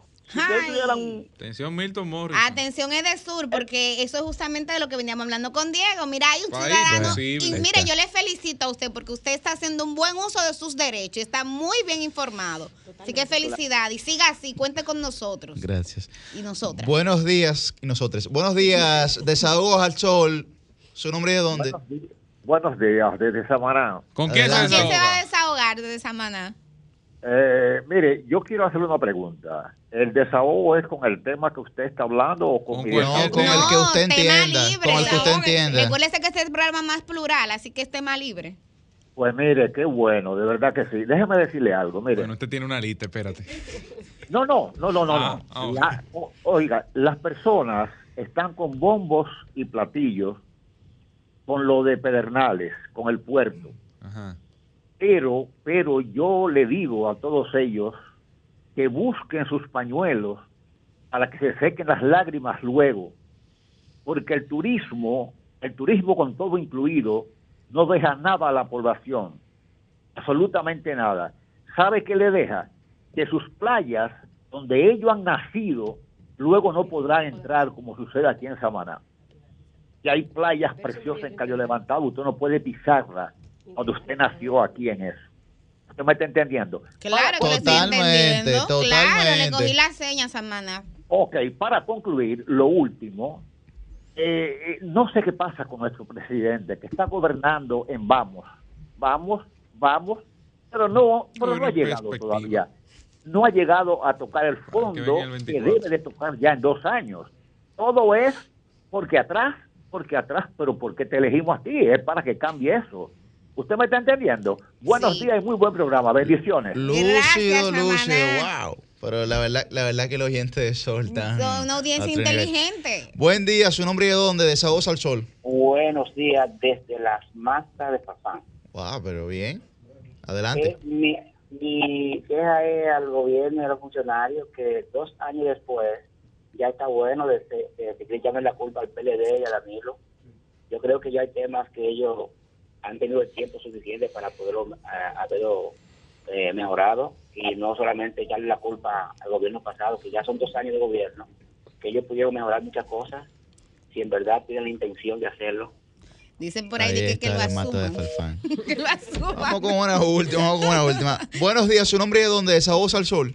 Buen día, le habla Enrique Félix desde Boca Chica. Adelante, Enrique, Boca Chica. Pues vea, Samaná, la mata de Farfán, Boca Chica. Adelante, Enrique. Eh, me motivó la llamada ese último oyente que habló del turismo. Nosotros aquí estamos eh, llamándole la atención hoy en un artículo que publicamos ayer en el periódico El Nacional eh, al presidente de la República. El desahogo es con el presidente por la falta de seguridad que tenemos en Boca Chica. Yo soy el presidente de la Unión de Microempresarios de Boca Chica y tenemos en los últimos 22 días seis asesinatos de personas distinguidas, comerciantes, el principal dirigente de la de una de las eh, transportadoras de aquí, asalto a Western Y Union, no conocen al, je- al Eh, coronel allá. El muerte a una sobrina de un periodista, Tomás Ventura, asalto a la- al, al almacén más grande, se le rompieron la, la, la pared y se le llevaron la caja fuerte, la cadena de farmacia Bueno, más importante, Nacional. le rompieron la puerta, la pared y se le llevaron todo. Ha habido cuatro turistas que eh, intervinieron eh, antes de ayer en el Hotel Calixto. Por lo menos Politour, Politour da la cara y es solidaria con la comunidad, pero la policía preventiva está de su cuenta.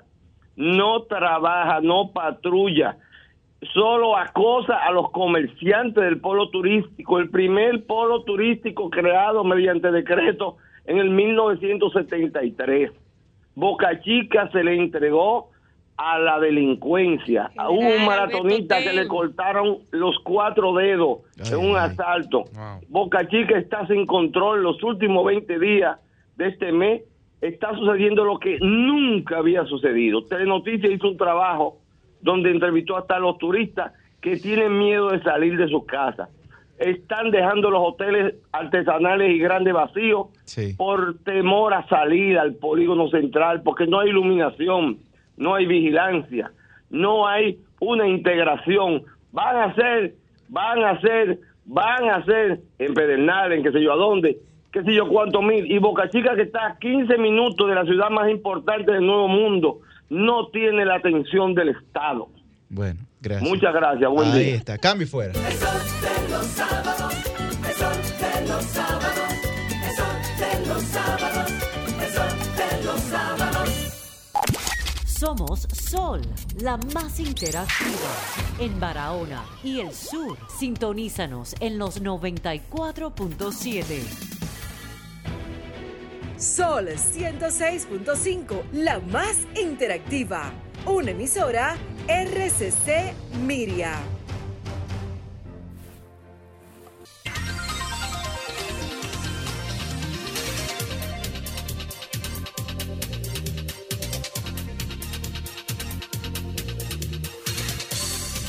Bueno, a las 9 y 46 de la mañana tenemos nuestra segunda entrevista del día de hoy. Con nosotros está eh, Alfonso Jaques, que es el coordinador académico de la Escuela Nacional de Formación Electoral y del Estado Civil de la Junta Central Electoral. Iba a hablar con nosotros. La EFEC. La EFEC iba a hablar con nosotros, hablar con nosotros sobre el concurso nacional de ensayo, democracia e identidad.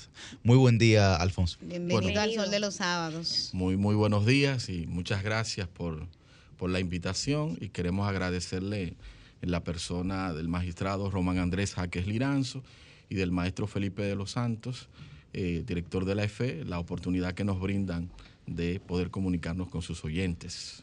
Un Bueno, saludo- saludo al- Alfonso. un saludo al profesor Román. Sí, sí, sí, sí. Bueno, Alfonso, ¿de qué se trata este concurso nacional de ensayo, democracia e identidad?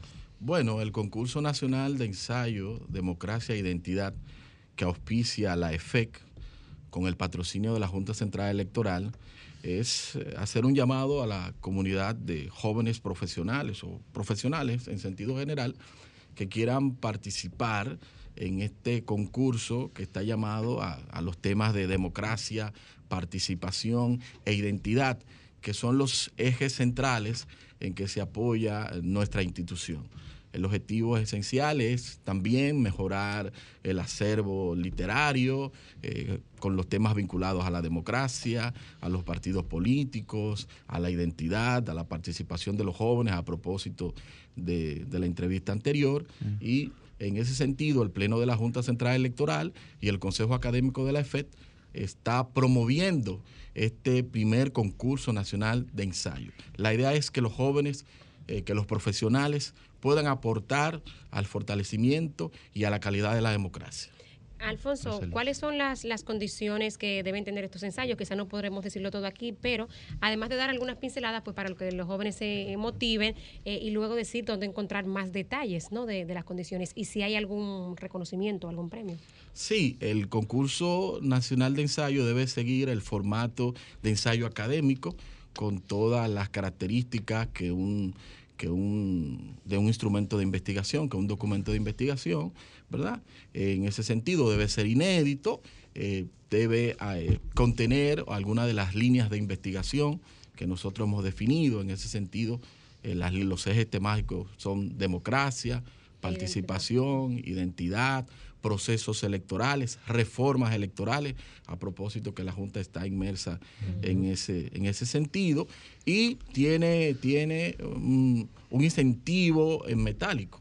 Para el primer lugar estamos eh, promoviendo 150 mil pesos para el que gane el primer lugar, eh, 100 mil Voy pesos para el segundo. No son los 7 millones de la victoria, pero se resuelve algo. ¿verdad? No, pero yo voy a participar. Un abono, un abono. En necesidad. Te sale un abono, ¿verdad? Sí, 150 el, el primer lugar. El, el primer lugar, Par de 100 cortes de mil el segundo lugar, 75 mil el tercero, 50 mil el cuarto y el quinto 25 mil pesos. Todos, todos con una maestría de la que auspicia la Junta Central Electoral en coordinación con las universidades dominicanas. O sea, que son Y casi ta- 500 mil pesos. el primer lugar, claro. por ejemplo. Bueno, pues, y La hay- maestría y- son 500 mil pesos. y hay unas maestrías que nosotros tenemos ahí con, con algunas universidades que cuestan mucho más. Para que sirva de motivación así de repente, Y la ¿cuáles, publicación del ensayo, obviamente. ¿cuáles pudieran ser de, de esas maestrías que, que estarían... eh, Mira, la Junta Central Electoral auspicia, por ejemplo, una maestría en estudios políticos electorales, una maestría en ciencia política y administración electoral, una maestría en alta gerencia de partidos políticos, entre otras, Bueno, bueno. incluyendo una eh, una maestría Duro, en duro. derecho eh, de familia y administración de oficialismo. Yo puedo todo. participar, cualquier ciudadano puede participar. ¿Cuáles son requisitos en términos de edad, una- preparación académica, etcétera? por- por encima de los 150 mil pesos y que te publiquen el ensayo. Sí, claro. Cualquier persona que tenga un título habilitante profesional, no importa el área. Tú puedes ser médico. Médico. Ojalá la gente de tecnología eh, se anime, eh, los politólogos, los abogados, los economistas, Los los, sociólogos, los periodistas. todo el que pueda aportar a la democracia dominicana está invitado a este primer concurso nacional de ensayo que termina la recepción de documentos el 6 de julio. ¿Y si no tiene grado de repente el postulante? Si no tiene, Tiene que esperar nuestra segunda edición, que será para jóvenes universitarios. Va, tienen, tienen en carpeta, eso iba a decir, porque la Escuela Nacional de Formación Electoral y, y del Estado Civil ha tenido una, una preponderancia, digamos, en los últimos tiempos y muchos jóvenes están, digamos, acudiendo a ella, pues, con los cursos que ustedes dan allá. Y precisamente quería saber si, aparte de este concurso nacional de ensayo, tenían otras iniciativas para los jóvenes que están inquietos en temas políticos. Sí, sí, claro. Mire, nosotros, a propósito del relanzamiento de la EFEC, que va en tres vertientes. Sensibilización, eh, para que los ciudadanos conozcan que la Junta Central Electoral no solo es elecciones, sino que también es registro civil.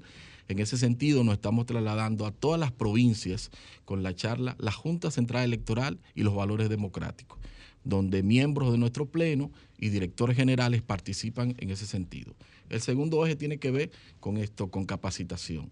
Y hemos estado auspiciando una serie de maestrías, de programas, de diplomados, por ejemplo, en el área de derecho de familia, en el área, eh, tenemos también a través de la Comisión de Política de Género, la Mesa de Mujeres Políticas, donde mensualmente... visto un involucramiento bastante amplio ahí, Estamos sí. trabajando firmemente con el tema de la paridad, que lo estamos promoviendo, y tenemos con la, la magistrada Patricia Lorenzo esa mesa eh, donde mensualmente eh, las lideresas, las, las vicealcaldesas, las mujeres que participan en política, tienen ese espacio de diálogo permanente con especialistas, con funcionarios de la Junta Central Electoral. Hay que señalar que justamente parte de ese proceso fue el antecedente de la primera cumbre que hubo aquí nacional de mujeres políticas, porque dentro de ese proceso de ¿no? formación, sí, claro, salió la necesidad que señalaron las mujeres de que querían que se hiciera un evento así. Entonces ahí se ven los frutos de la EFEC también. Así, así es. O sea, hay un programa amplio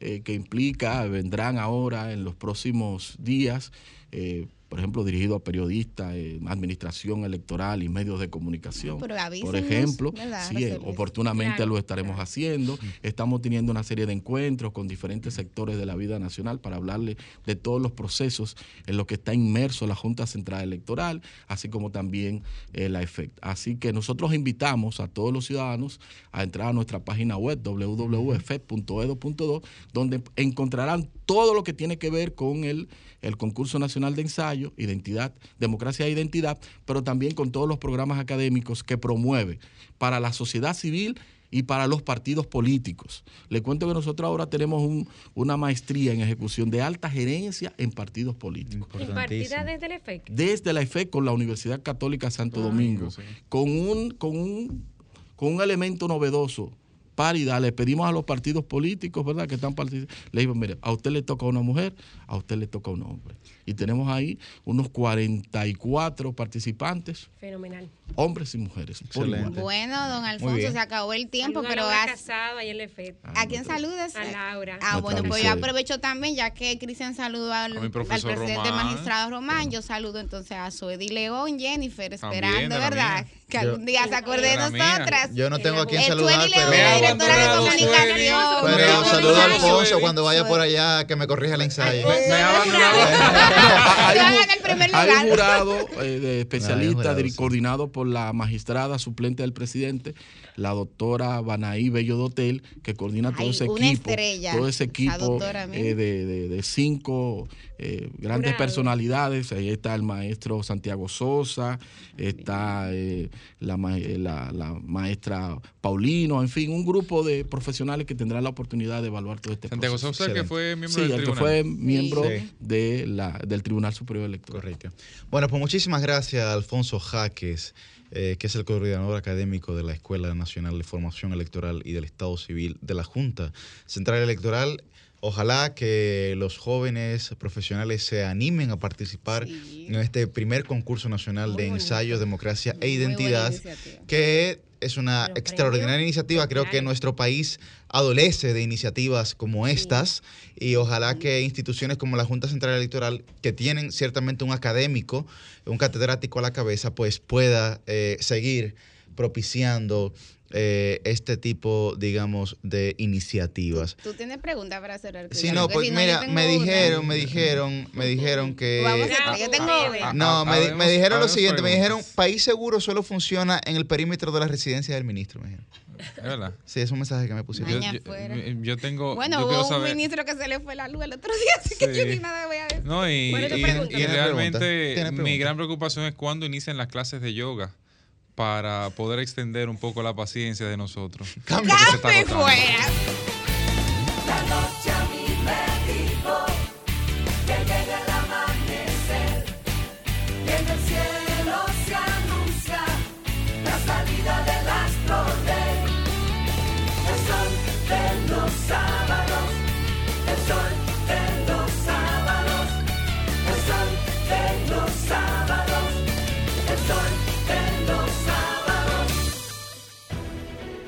Sol 106.5, la más interactiva. Una emisora RCC Miria.